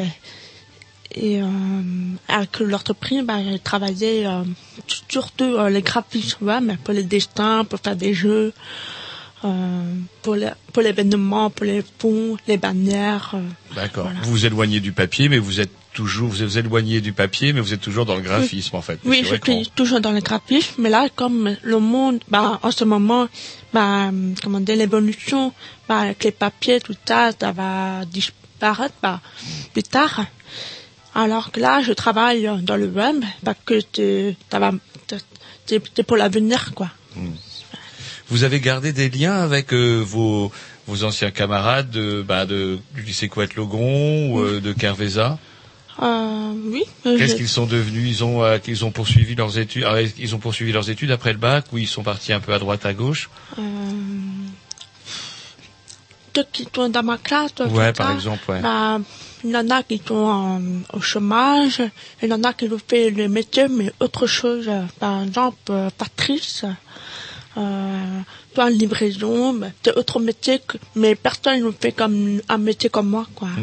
Même euh, dans le graphisme, il y a personne. Enfin, Est-ce que comment Xavier les les sourds ont comment euh, on parle de la ségrégation pour euh, au niveau de comment des, des, des gens de couleur etc.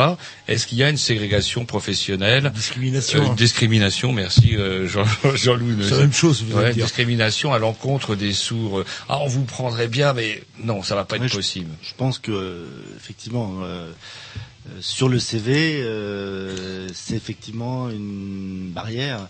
Après, souvent, euh,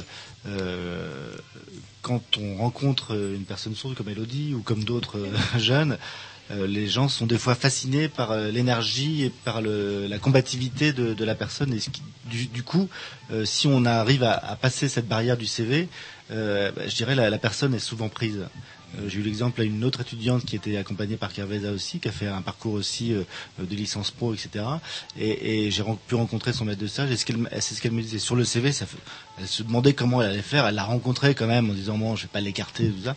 Et finalement, elle l'a prise parce que euh, c'est l'énergie de la personne, parce que depuis tout petit, euh, bah, les personnes qui ont un handicap, même si la surdité, euh, les gens qui sont sourds se disent qu'ils sont pas handicapés, c'est l'environnement qui est handicapé. Mmh. Hein, La personne sourde elle-même n'est pas handicapée aujourd'hui. La preuve, on est dans une émission de radio. Et c'est nous, les handicapés. voilà. Oui, un peu. On est sourdes seul qui à sont pas- là sont pas handicapées. on n'est que quatre à pas parler votre langue, on se sent un petit peu gêné. Pourquoi vous trichez un petit peu, Roger euh, Moi je suis sympathisant. Donc du coup, c'est cette, c'est cette, euh, c'est cette, euh, euh, cette, euh, je dirais, imprégnation de, de se battre toujours euh, pour justement entrer en communication avec l'autre, faire l'effort d'a- d'aller vers l'autre. hein. Mm. Souvent, les personnes sourdes, euh, c'est elles qui font le, le premier pas, l'effort pour aller. Sinon, elles vont se, si si elles font pas l'effort, elles vont rester. On va les laisser dans dans leur coin, je dirais. hein. Ouais. Euh, c'est un petit peu à l'image euh, dans, dans vos familles quand il y a un enfant, un jeune, un, pas un- un- une personne qui est vieillissante et qui euh,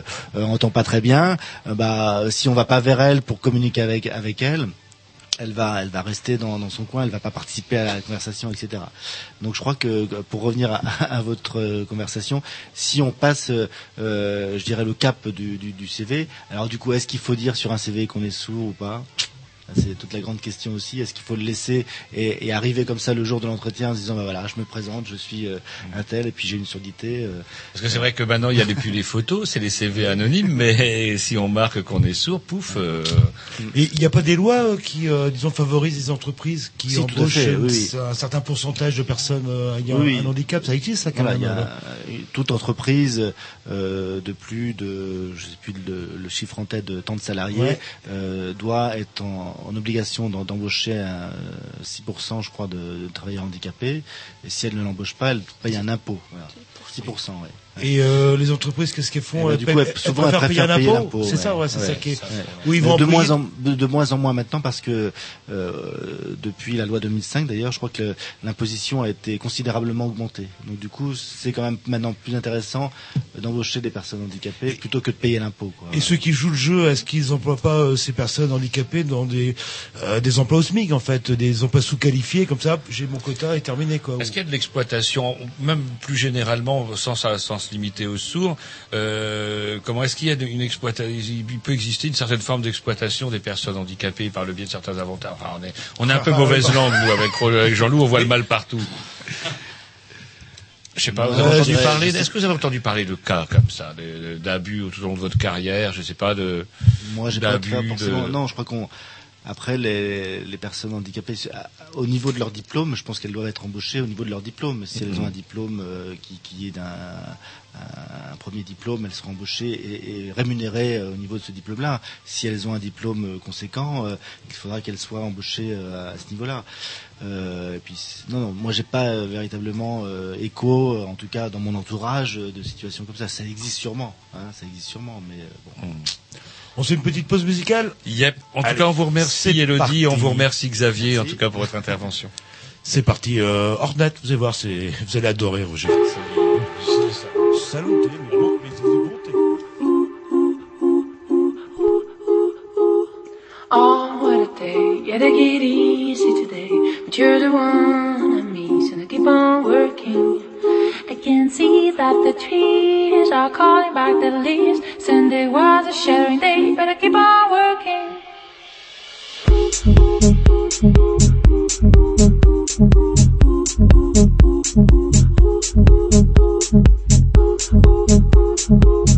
Oh,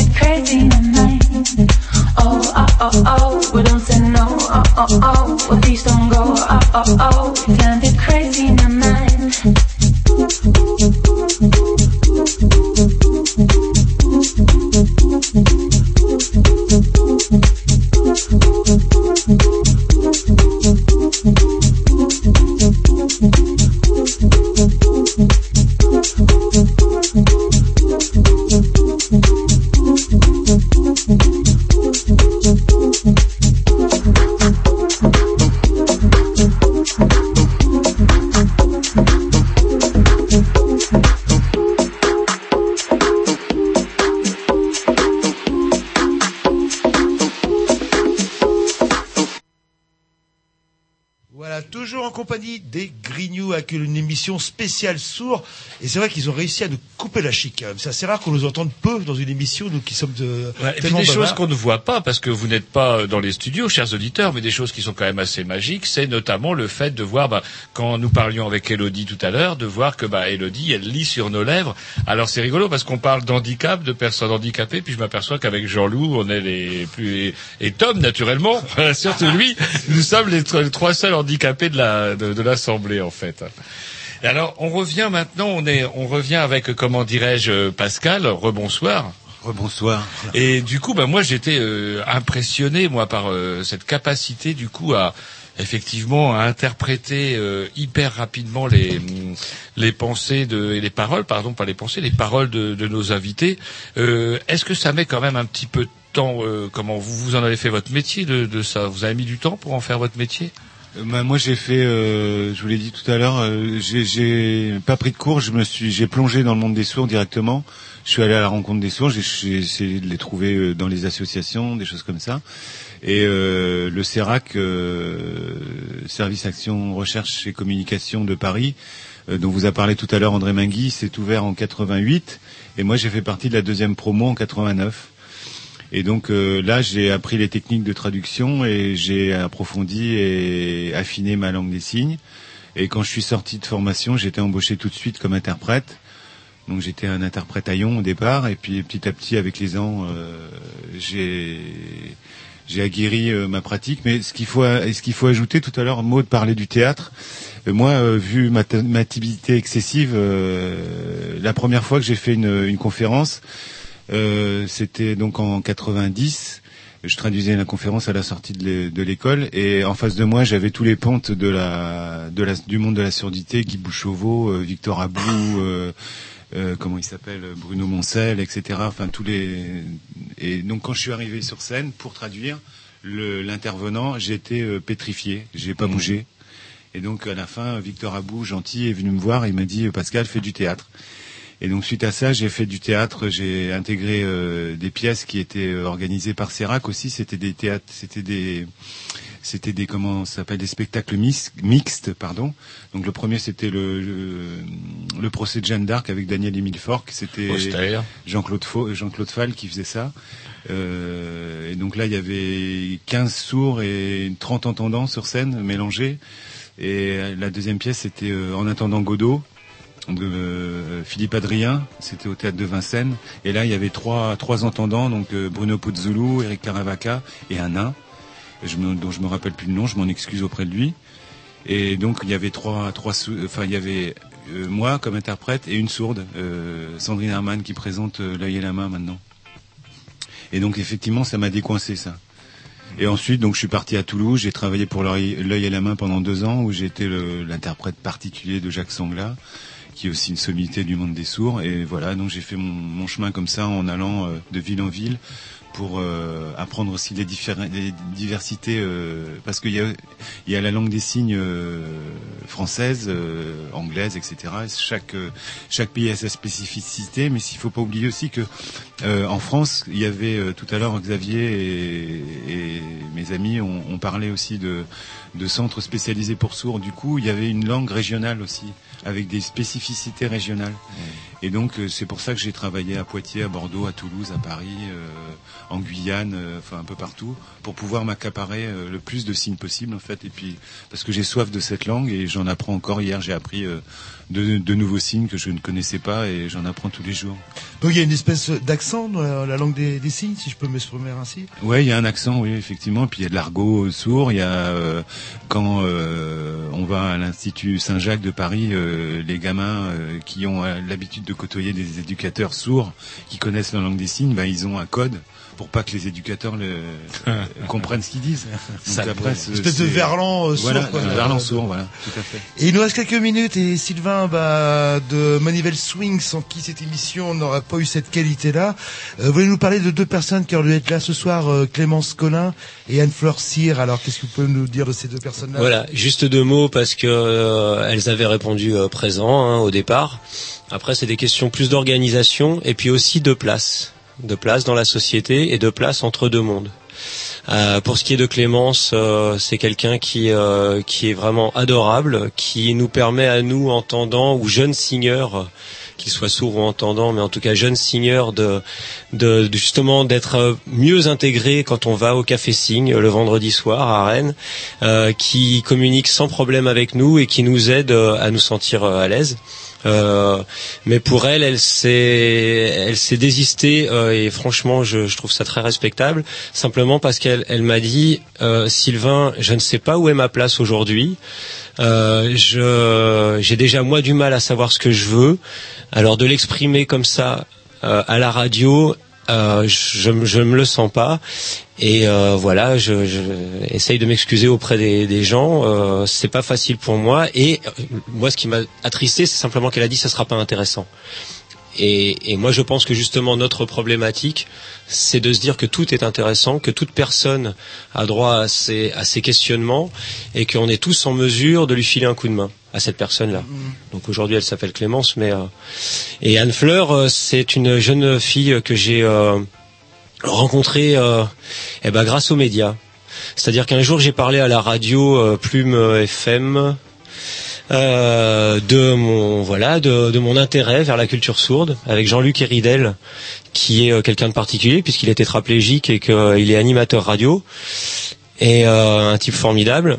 Et j'ai simplement dit que moi je, je m'intéressais à cette culture. Et un jour je reçois le coup de fil d'une maman qui me dit euh, voilà euh, j'ai appelé euh, toutes les radios que je pouvais euh, Jean-Luc Héridel m'a donné votre contact parce que vous intéressez au problème des sourds. Ma fille est sourde.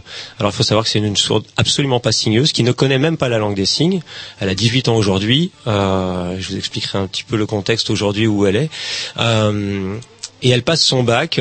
Voilà justement encore quelqu'un qui se bat, qui se bat. Sa mère a tout fait à sa façon, comme beaucoup de parents entendants, euh, pour qu'elle réussisse, pour qu'elle y arrive. Anne Fleur est une artiste passionnée. euh, qui réussit effectivement aussi dans la photo, dans les arts plastiques, euh, qui réussit dans tout, y compris les langues, mais elle avait un oral à passer de deuxième langue qui était trop complexe et elle voulait demander une dérogation. Sa mère voulait demander une dérogation. Elle a fait passer une pétition et elle m'a dit euh, il paraît que vous êtes que tu es maintenant, tutoie, que tu es en, en relation avec euh, la communauté sourde, enfin des gens qui s'intéressent à ça. Est-ce que tu peux en parler? Donc j'ai mis en relation comme je fais d'habitude, par mail, euh, deux trois euh, mots sur Facebook, un article quand même qui a été paru dans la presse du Nord puisqu'elle est d'Abbeville, et après pas de nouvelles. Euh, deux mois plus tard, j'apprends que Anne Fleur a eu sa dérogation, qu'elle a passé son bac, euh, qu'elle a frisé la mention assez bien, bon super, et qu'elle poursuit euh, son ambition d'aller à l'école du verre à Paris en vitrailliste, en tant que vitrailliste. C'est, je crois qu'il n'y a que 20 places. euh, pour obtenir ce- cette formation, qui est un niveau professionnel très haut quand même, faut, faut en vouloir. Et euh, donc il fallait trouver une place à Paris, donc le concours de circonstances, euh, hébergement chez ma petite maman euh, dans ma, ma vieille chambre d'étudiant, de façon à lui permettre d'aller à l'école du verre qui est dans mon ancien quartier à Paris, dans le cinquième. Et ce qui se passe, c'est qu'aujourd'hui, eh bien, elle est en stage professionnel. Et euh, de vitrail, et que euh, pour le plaisir de la rencontrer, de lui faire rencontrer aussi des mes amis sourds à moi, signeurs aussi, eh bien euh, c'est je l'ai invité à venir à la maison euh, et à ce que son stage soit dans la région. Donc elle est à Cornu en stage chez un vitrailliste très réputé qui accueille beaucoup de monde, qui a qui fait un travail magnifique. J'ai pu voir un petit peu. Et donc, euh, bah, elle est hébergée aussi là-bas. J'ai trouvé via des amis un hébergement pour elle. Et elle est là le week-end. Donc, euh, je lui ai organisé une petite expo photo parce qu'elle fait des photos magnifiques qui sont visibles à l'artiste assoiffé jusqu'au 31. Et puis surtout, je l'ai emmenée au Café Signe. Et puis, euh, je l'avais invitée à venir parler aussi de son monde à elle qui n'est pas celui des signes, et justement de, de cette découverte. Bon, maintenant, d'un point de vue organisationnel, c'était un peu compliqué. Donc, euh, je pense que c'est à aborder une autre fois, mais voilà. Il nous reste euh, 10 secondes. Est-ce que on peut voir euh, Manuel euh, Manuel? Je commence à être fatigué aussi à, à force de parler avec les mains.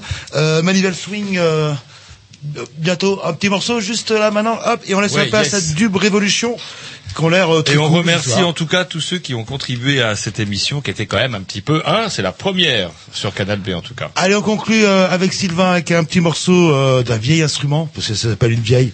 Mais non, c'est pas une vieille, c'est un orgue de barbarie. Ah, c'est une vieille. Une vieille, c'est Ah un orgue de barbarie. Quelle pitié. Allez, on dit merci à tout le monde. On vous dit Ah, salut. dès que ça sort de la musique de salon de thé, À la semaine prochaine.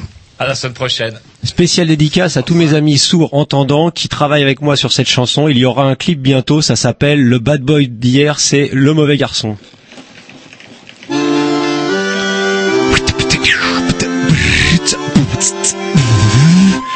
Nous les paumés, nous ne sommes pas aimés.